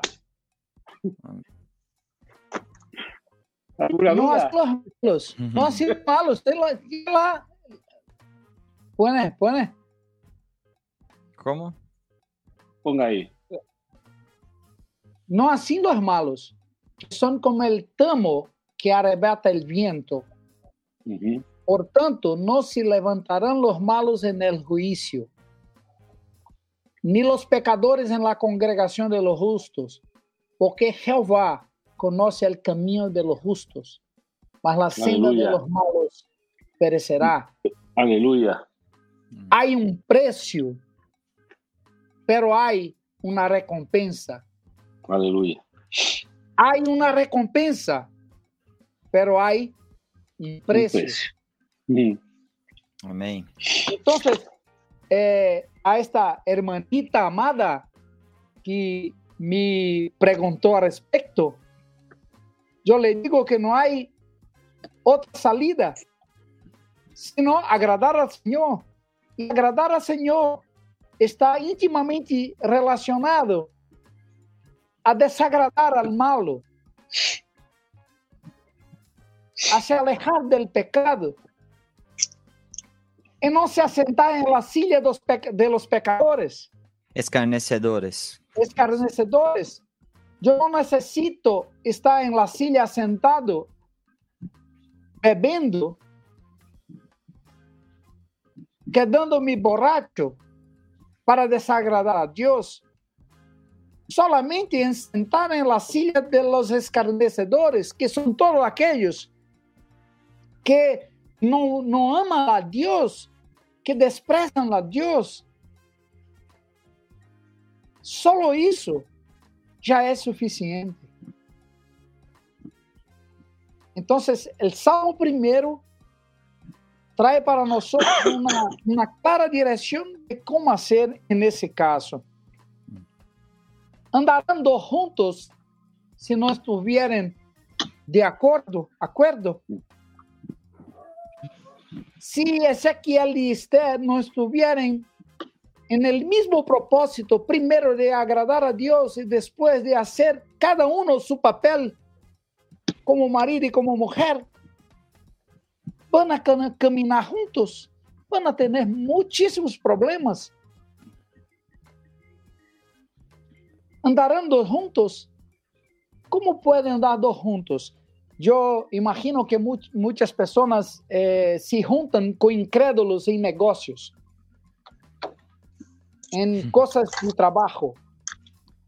Ya es difícil andar junto con hermano en cosas de trabajo. Cuanto más con incrédulos, con aquellos que no tienen el temor de Dios. Andarán juntos si no estuvieran de acuerdo? Imposible. Eh, Eric, es, tan importante entender esto de, de la decisión. Eh, muchas veces se crea eh, un sofisma respecto a de que la tentación y que eh, fui tentado y todo este tema. Y quizás muchas veces escondemos detrás de eso el no asumir la realidad de que el pecado se genera de nuestras propias concupiscencias. Jesús enseñó que lo que contamina al hombre no es lo que entra, sino lo que sale, porque del corazón salen todas estas malas cosas, ¿no? Eh, y es bueno entenderlo porque así podemos confrontar a nuestra carne, podemos confrontarnos a nosotros mismos sin engañarnos por ella. Cuando Pablo le habla a Timoteo, segunda de Timoteo 2.22, le dice, huye también de las pasiones juveniles mm. y sigue la justicia, la fe, el amor y la paz, con los que de corazón limpio, con los que de corazón limpio invocan al Señor. Él no le está diciendo, ten un sentimiento, si quieres, si piensas, si tienes la emoción, no, no, él da una instrucción, huye. Eh, y ahí entra un tema de definición. Yo tengo que decidir, ¿huyo o no huyo? Porque a veces creemos que esta cuestión es un poco místico y la verdad es muy práctico todos los textos que nos han leído, uno dice, bueno, si uno lee este texto, no hay mucha duda, porque la Biblia está llena de, cuestiones muy, muy claras y prácticas que dejan en evidencia de que el problema lo tenemos adentro y tenemos que asumir eso, ¿no? Amén. Amén. Exactamente, Esteban. Concordo plenamente con, con esta tu afirmación. Y es una cosa que tenemos que luchar todos los días, luchar con disposición de vencer bajo el gobierno de Dios y el control del Espíritu Santo. Y solo así, amigo, solo así. Eh, una cosa, eh, eh, yo creo que Pamela no, no preguntó más nada, eh, Esther no preguntó más nada, no preguntó nada aún.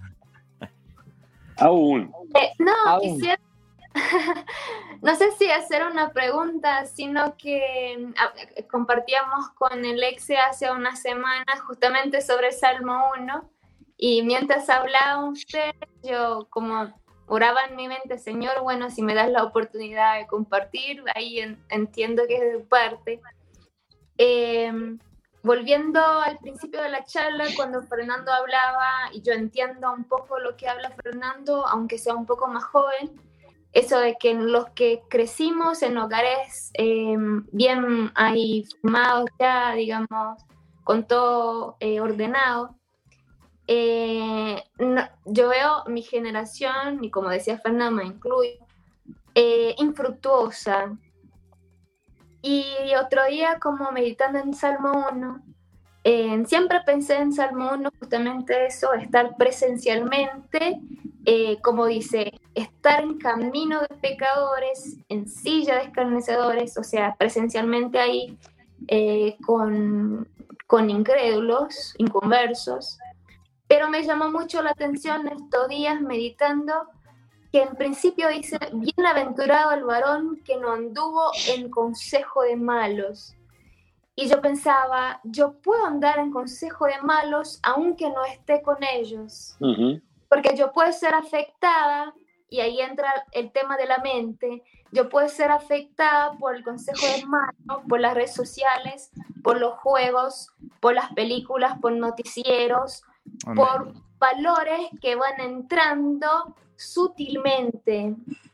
Y eso me llamó mucho la atención porque empecé a evaluarme y empecé a pensarme en qué consejo ando en algunas áreas de, nuestra, de mi vida. Porque acá no estoy hablando eh, de pecados em, serios, así como cosas, em, entre comillas, más, más graves,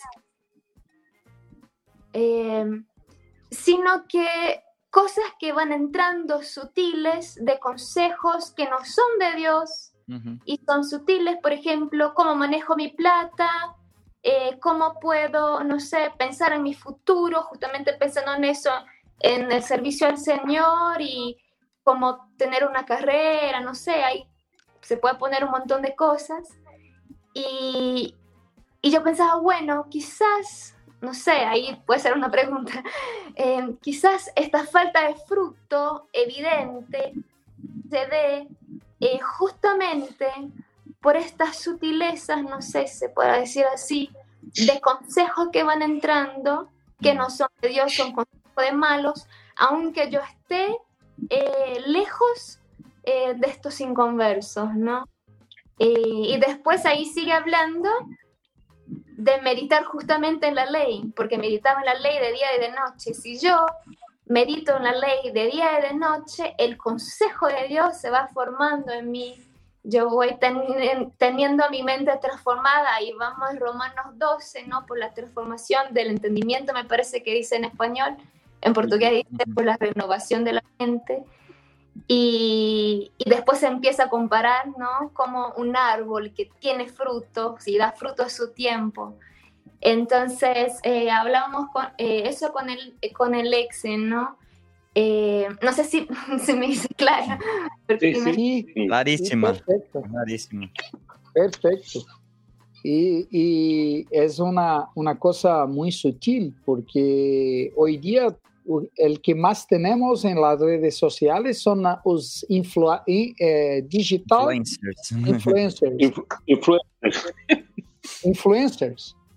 Son personas que ganan plata para influenciar personas a hacer algo, a vestir algo, a comprar, a usar mal la, la plata, a hacer todo eso, usted. Entonces, pero quiero, pero que quiero, quiero ser un influencer de Jesús sí, acá. Sí, sí, sí, por supuesto. Eh, y Dios utiliza eh, eh, estas iniciativas personales de hermanos que se cambian en una gran bendición para, para la iglesia. Y podcast hoy, por supuesto, es una gran bendición para, para la iglesia. Estamos acá eh, invertindo tiempo charlando al respecto de las cosas de Dios. ¿Qué bendición mayor puede haber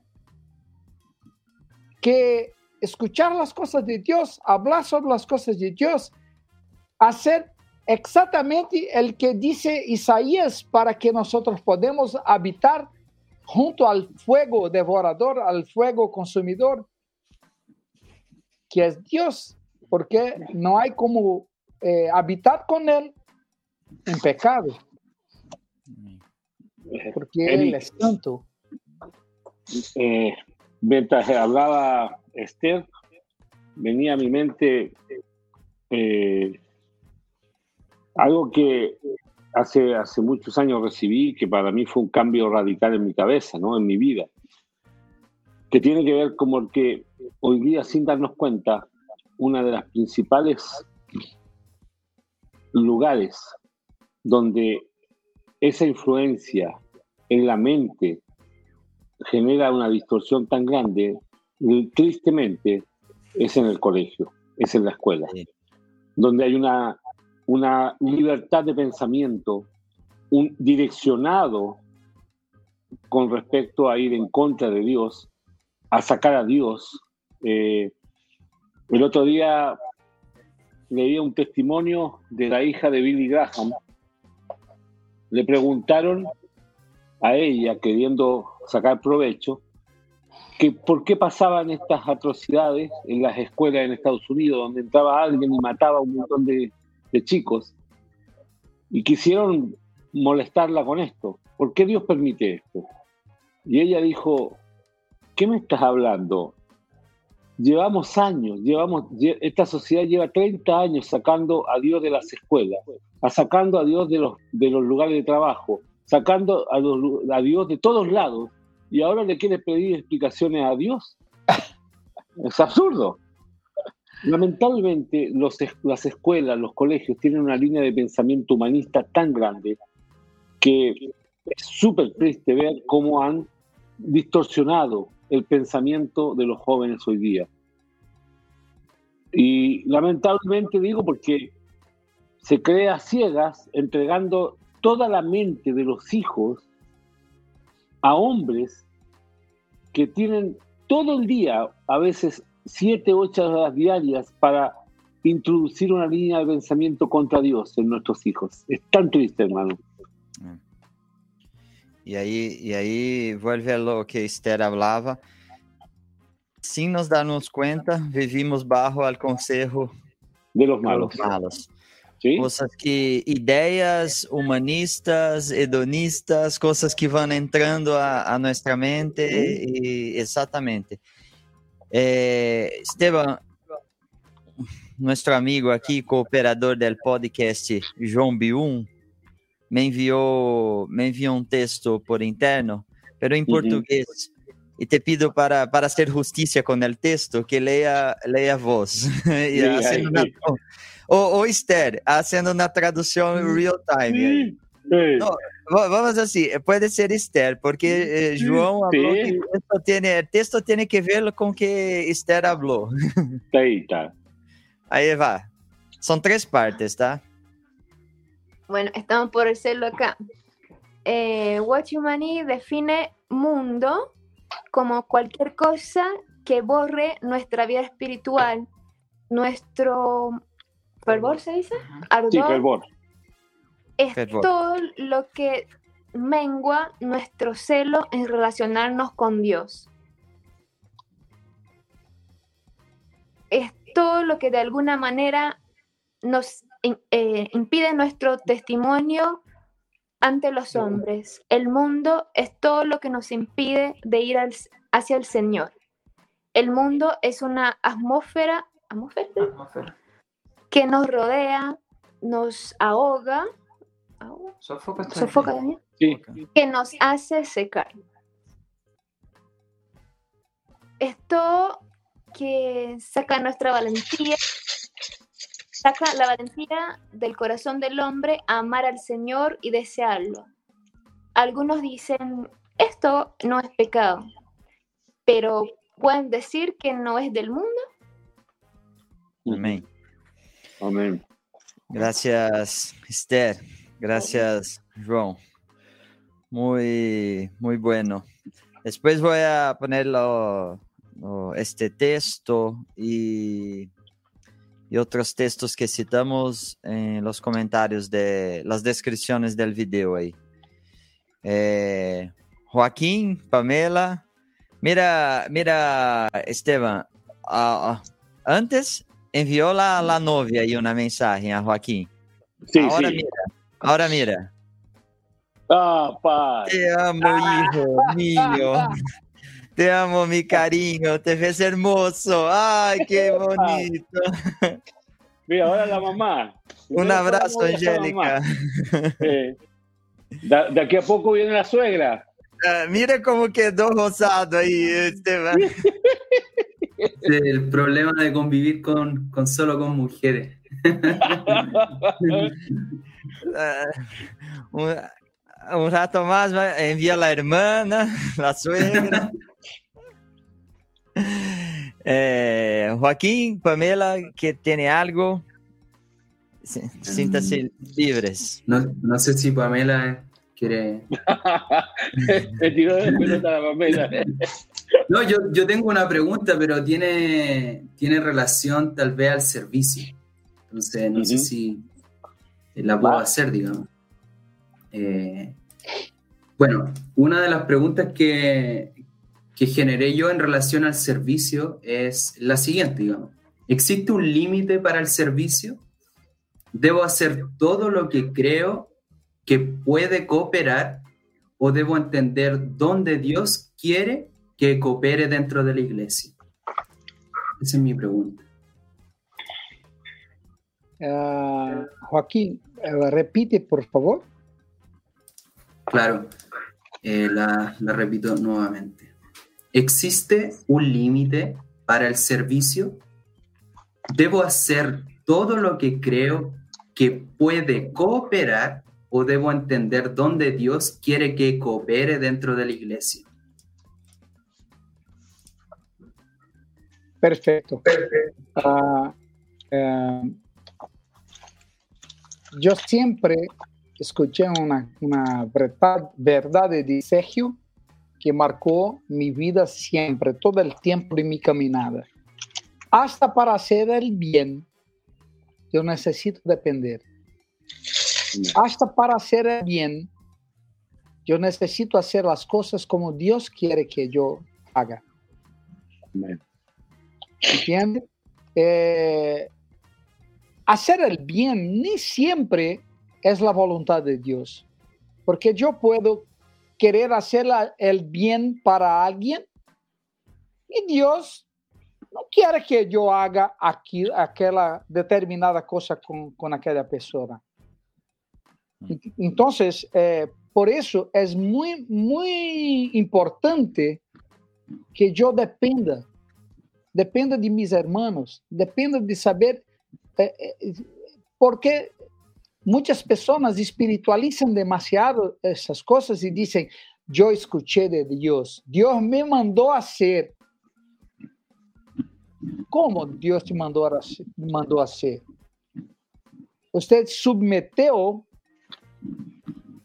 aquella, aquella de, determinada voluntad que tú tenías para hacer algo a alguien a tus autoridades. ¿Entiendes? Entonces, eh, si tienen ganas a, servir, a ayudar, a trabajar en el reino, que haga junto. Porque Dios, hasta para eh, buscar el burro, el burro mandó a dos. Mandó a dos.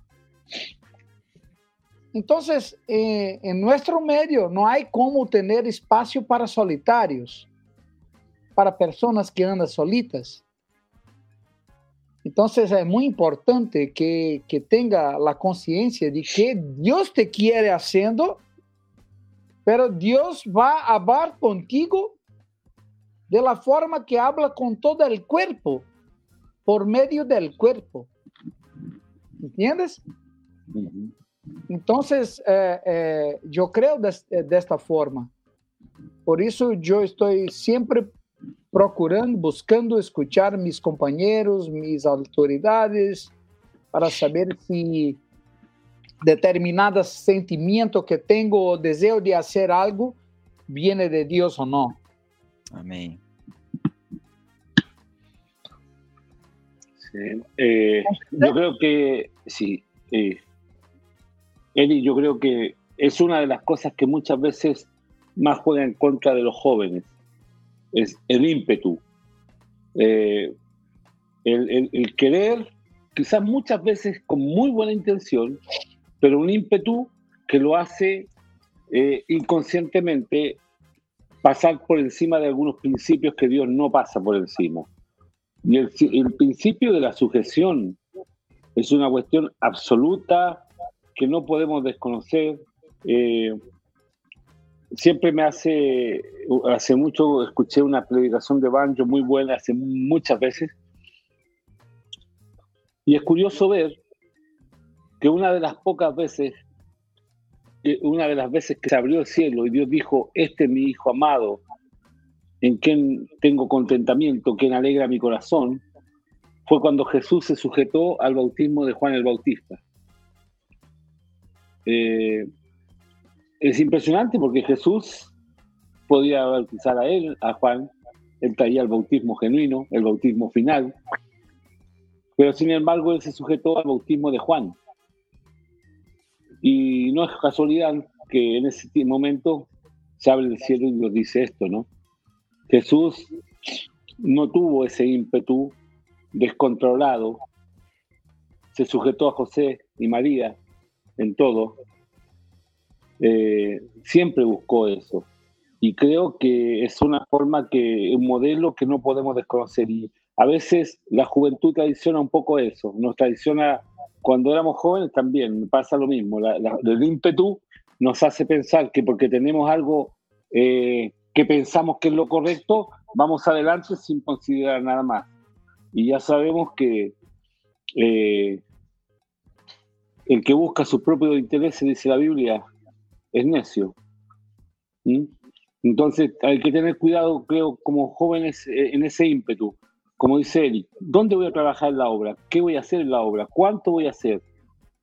Busca consejo, busca, busca, eh, busca que alguien te diga qué hacer, porque cuando alguien te dice qué hacer, lo que haces está cubierto por lo que te mandaron. Es un principio de la autoridad. Y creo que es súper importante entenderlo claro en los jóvenes, ¿no? Entender que eh, a mí me pasó muchas veces, recibí un consejo, lo tomé para mi vida y lo hice. A veces no era el consejo que quizás debería haber sido, pero el principio de cobertura me cuidó. Aunque el consejo no era el más acertado, pero Dios respalda el corazón de aquel que se sujeta a otro. Hay, un tema, un principio ahí. Entonces, que, creo que con jóvenes ustedes tienen que siempre tener en mente, Dios no actúa impulsivamente. Dios actúa con un orden que Él estableció. Amén. Amén, Esteban. Amén. Amén. Yo creo perfectamente eso.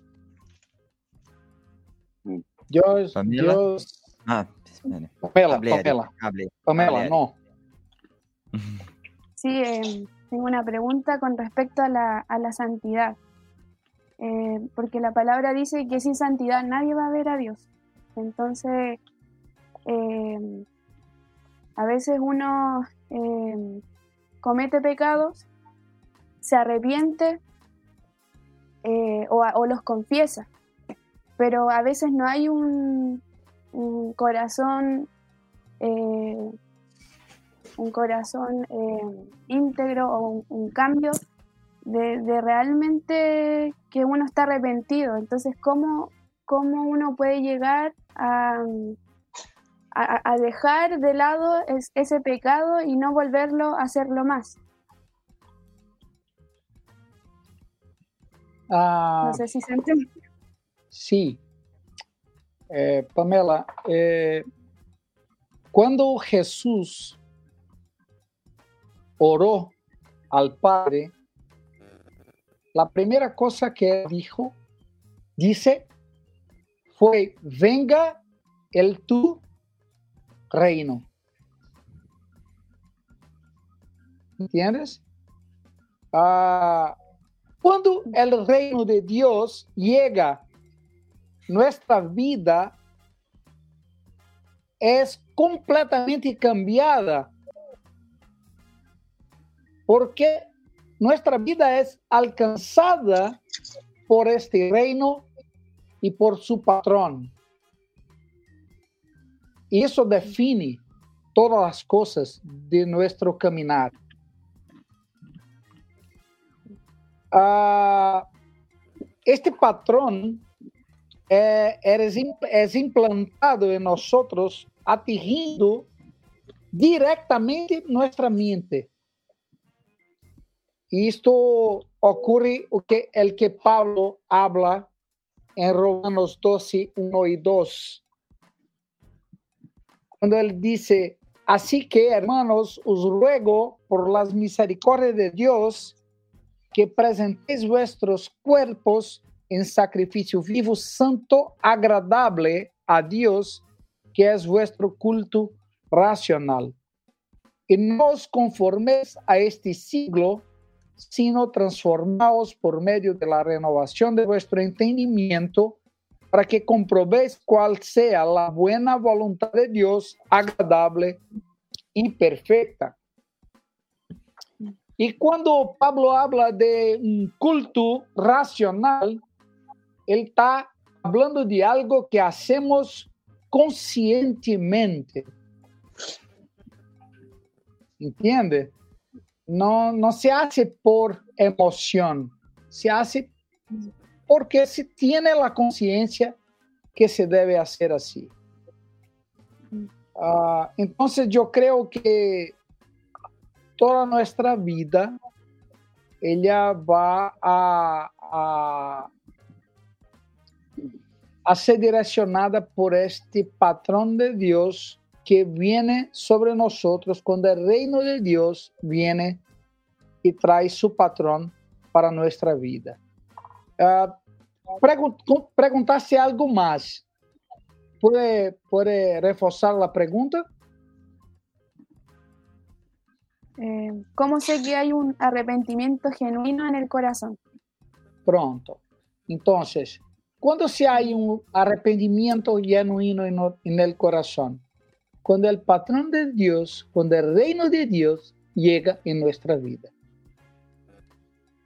Porque arrepentimiento es cambio, cambio de, mente, cambio de comportamiento, cambio de postura y cambio del gobierno.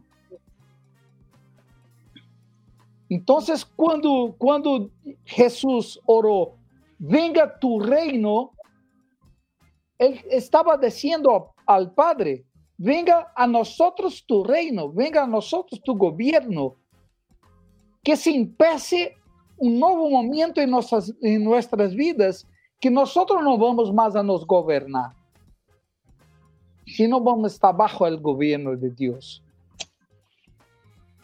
Entonces, el verdadero arrepentimiento viene sobre todo por la conciencia que debemos tener de que no podemos gobernar más a nosotros mismos. Necesitamos del gobierno de Dios. Y el gobierno de Dios si, si practica en nuestra vida a través de la iglesia, del cuerpo de Cristo, la sujeción mutua y, nuestra sujeción una a los otros no es porque yo soy un pastor, porque yo tengo que me sujetar a mis hermanos, a Joaquín o a cualquier otro hermano que sea, en el temor de Cristo, porque me sujeto no al hombre, pero a, a vida, a vida de Cristo que habita en la vida del hombre. Eric, en ese punto que habló Pamela, eh, esto de el arrepentimiento genuino, del, pecado, en realidad yo creo que para que haya arrepentimiento siempre tiene que ser genuino. O hay arrepentimiento o no hay arrepentimiento. Eh, el arrepentimiento, yo explico muchas veces a los, a los hermanos que yo entiendo y lo veo que tiene dos componentes. Uno es darse cuenta que está mal y el otro es dejar la práctica.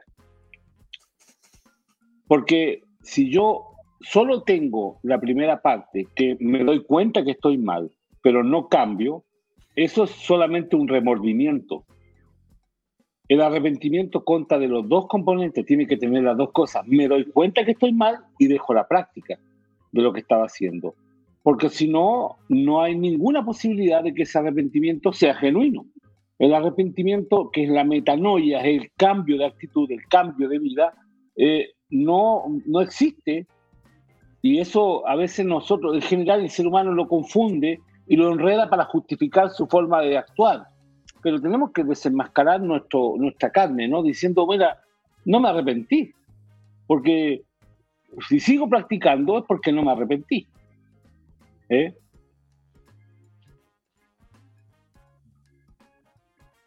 Exacto. Amén. Bom, bueno. Creo que. Amigo, estamos largos.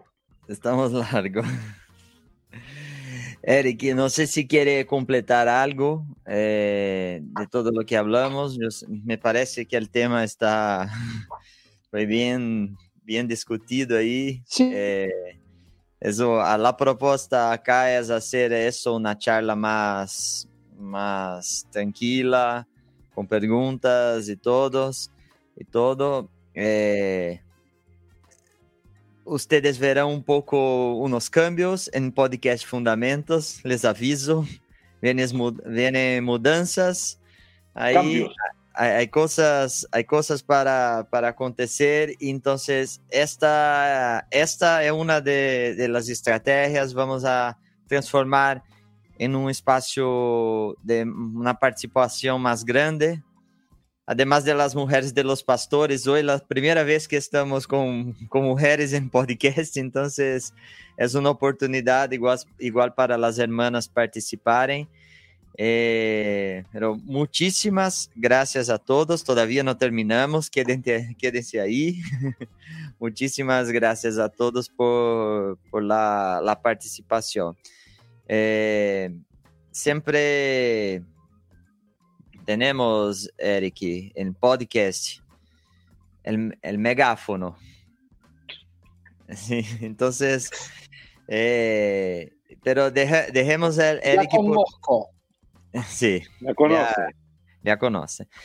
Pero abro, si, si uno de, de ustedes, los cuatro, quieren participar del megáfono, no es obliga una obligación, pero hay la oportunidad. Los pastores abrimos el megáfono para dar una palabra a la iglesia, pero a los jóvenes puede ser ahí que, que quieren, que quieren hablar a los otros jóvenes, que quieren transmitir, que, que marcó en esta charla, está, está abierto el espacio ahí del megáfono. Levanta la mano el que quiere participar y ahí hacemos la introducción. bueno, terminamos con Eric, terminamos con Eric. Terminamos con Eric. Entonces, Exe, si fuera posible, un megáfono en tus manos, donde todos los jóvenes van a oír. Está ahí un, retiro con puros jóvenes. Ritoque. un, ritoque, sí. Bueno, donde hay argentinos, brasileños, chilenos, uruguayos, venezolanos, panitas, hay todo ahí. Ahí hago mi casamiento entonces, che. no, ¿Qué diría? Si tuviera así la oportunidad de un megáfono, escuché el año pasado una predica muy buena de Ángel Negro, que creo que hace sentido con lo que hemos estado compartiendo ahora, que son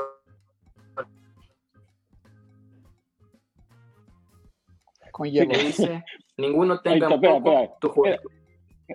Espérate, que se cayó. Ahora ese. ¿Se escucha? Ahora sí. ¿Empiezo de nuevo? Sí. Empieza. No, que si tuviera la posibilidad de un megáfono, el año pasado escuché una prédica de Ángel Negro que hace sentido con lo que hemos estado hablando ahora sobre los jóvenes. Y es una palabra que está ahí en Timoteo, que Pablo le dice a Timoteo y le dice, ninguno tenga en poco tu juventud. Creo que es una palabra, un versículo muy bueno para estos tiempos, más que sabemos que cada vez queda menos tiempos en esta tierra para que el Señor venga, de no desaprovechar nuestra juventud. Yo como experiencia propia desaproveché muchos años de mi vida y que quiero dar ese consejo de, de aprovechar la juventud, disfrutar la juventud para el Señor, hacer la obra poner las manos en el arado, eh, ser radicales, ser absolutos, no mm, diluir la palabra del Señor. Amén. Amén. Y, eso. Eso es lo que Amén. Gracias. Gracias, ese. ¿Alguien más? amigo, ¿eh? Sí, sí. Claro. Eh, con eso de la mente, porque también estábamos meditando nosotros unas cuestiones y el Señor me habló que tener la mente santa es tener la mente de Cristo. Amén. Em, a veces como pensaba en santidad, eh, y las relacionamos ya con, con, impureza sexual, como así, el tema de los jóvenes, pero mm, el Señor como hace un tiempo me está hablando que tener la mente santa es mucho más allá de no tener una mente afectada por impureza sexual, sino que tener una mente como la mente de Cristo. Ver las situaciones como las de Cristo, ver a las personas, tener pensamientos sobre las personas, pensamientos de paz como tiene el Señor sobre nosotros. Y eso yo diría, tengamos una mente santa que es la mente de Cristo. Amén. Bueno. Amén. Joaquín, Pamela, levanten la mano. No sé. Ahí. Ah, que entonces va a haber megáfono para todos. Va a haber megáfono para todos. Eh.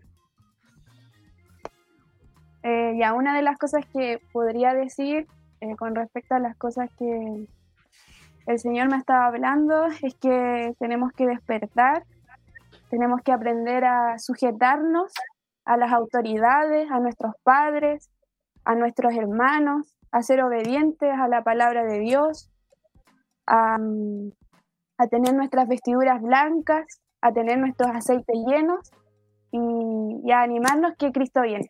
Eso Amén. Amén. Amén. Muy bueno este final. Animar que Cristo viene pronto. Amén. Amén.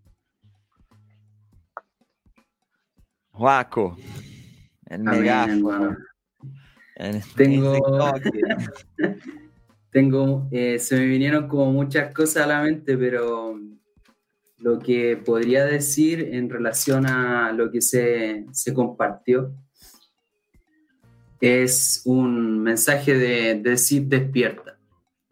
Despierta joven que estás viviendo situaciones eh, de formación, digamos, de la santidad, del servicio, de la formación. Eh, se me viene un texto que está en Efesios, en Efesios, Efesios 5, que dice, por lo cual dice, despiértate tú que duermes y levántate de los muertos y te alumbrará Cristo.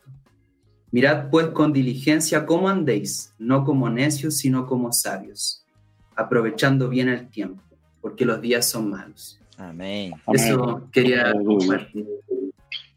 Amén. Amén. Amén. Uh, le, quedó la vara alta, amigo Eric. ¡Ah! Amigo, Esteban, haga, haga las honras de la introducción de, de Eric. Sí, no, ahora ahí, ahí, Eric, vamos con su, con su megáfono ahí.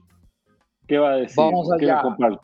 Vamos allá. Yo tengo uh, algunas preguntas que nosotros podemos hacer para nosotros mismos en todas las situaciones que nos ponemos. General, ¿va? está lá en Filipenses 4:8. Lo que voy a hacer, yo tengo siempre que me preguntar, ¿eso es verdadero? ¿Eso es honesto? ¿Eso es justo? ¿Eso es puro? ¿Eso es amable? ¿Esto es de buen nombre? Entonces, si estas cosas son verdaderas, honestas, justas, puras, amables, de buen nombre, son estas cosas que tenemos que poner nuestros pensamientos. Amén. Esto va a ser siempre algo que va a nos traer una dirección correcta de que hacer o no hacer algo.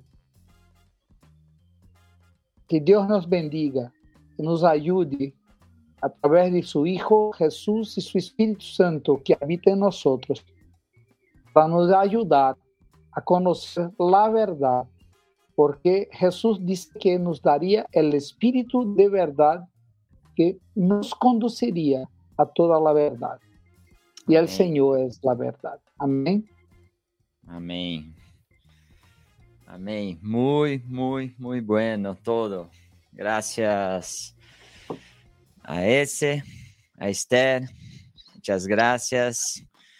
Que este, lograste llegar en Argentina, que tenga, tenga un buen, provecho ahí estos días. Lo, lo, malo es que no puedes venir a Chile un ratito, ¿no, Esteban? Eso es lo malo, eso es lo malo, ¿eh? Lo malo, gracias, gracias Joaquín por atender pronto el llamado, gracias Pamela, muchas gracias. Por veces, para yo sé porque a mí me costaba un montón hablar acá en, vivo y yo sé que hacer, atender un llamado así, ah, vamos a hablar ahí en YouTube en vivo. Por veces puede, puede ser difícil, pero aceptaron. El desafío acepto y ha sido muy bueno. Eric, parcero, compañero, muchísimas gracias.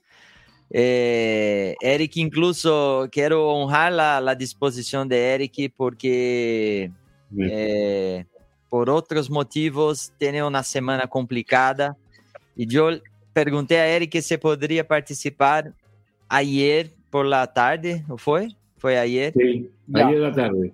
Y, porque no teníamos a nadie para hoy y Eric pronto eh, se dispuso ahí, entonces una bendición para, para nosotros. Y creo que estaba en los planes de Dios, porque fuimos edificados acá. Gracias, Eric, por tu, tu parcería. Y mira, Eric estará con nosotros en martes, terça-feira, para en los portugués. en portugués, hablando del mismo tema, con otros, otros invitados acá, hablando del mismo tema. Entonces será, será muy bueno. Gracias, Tevito, a todos que están ahí. No sé, Tebo, ¿quiere dar... Eh? No, no, gracias a todos una vez más, a Eric también, muchos cariños.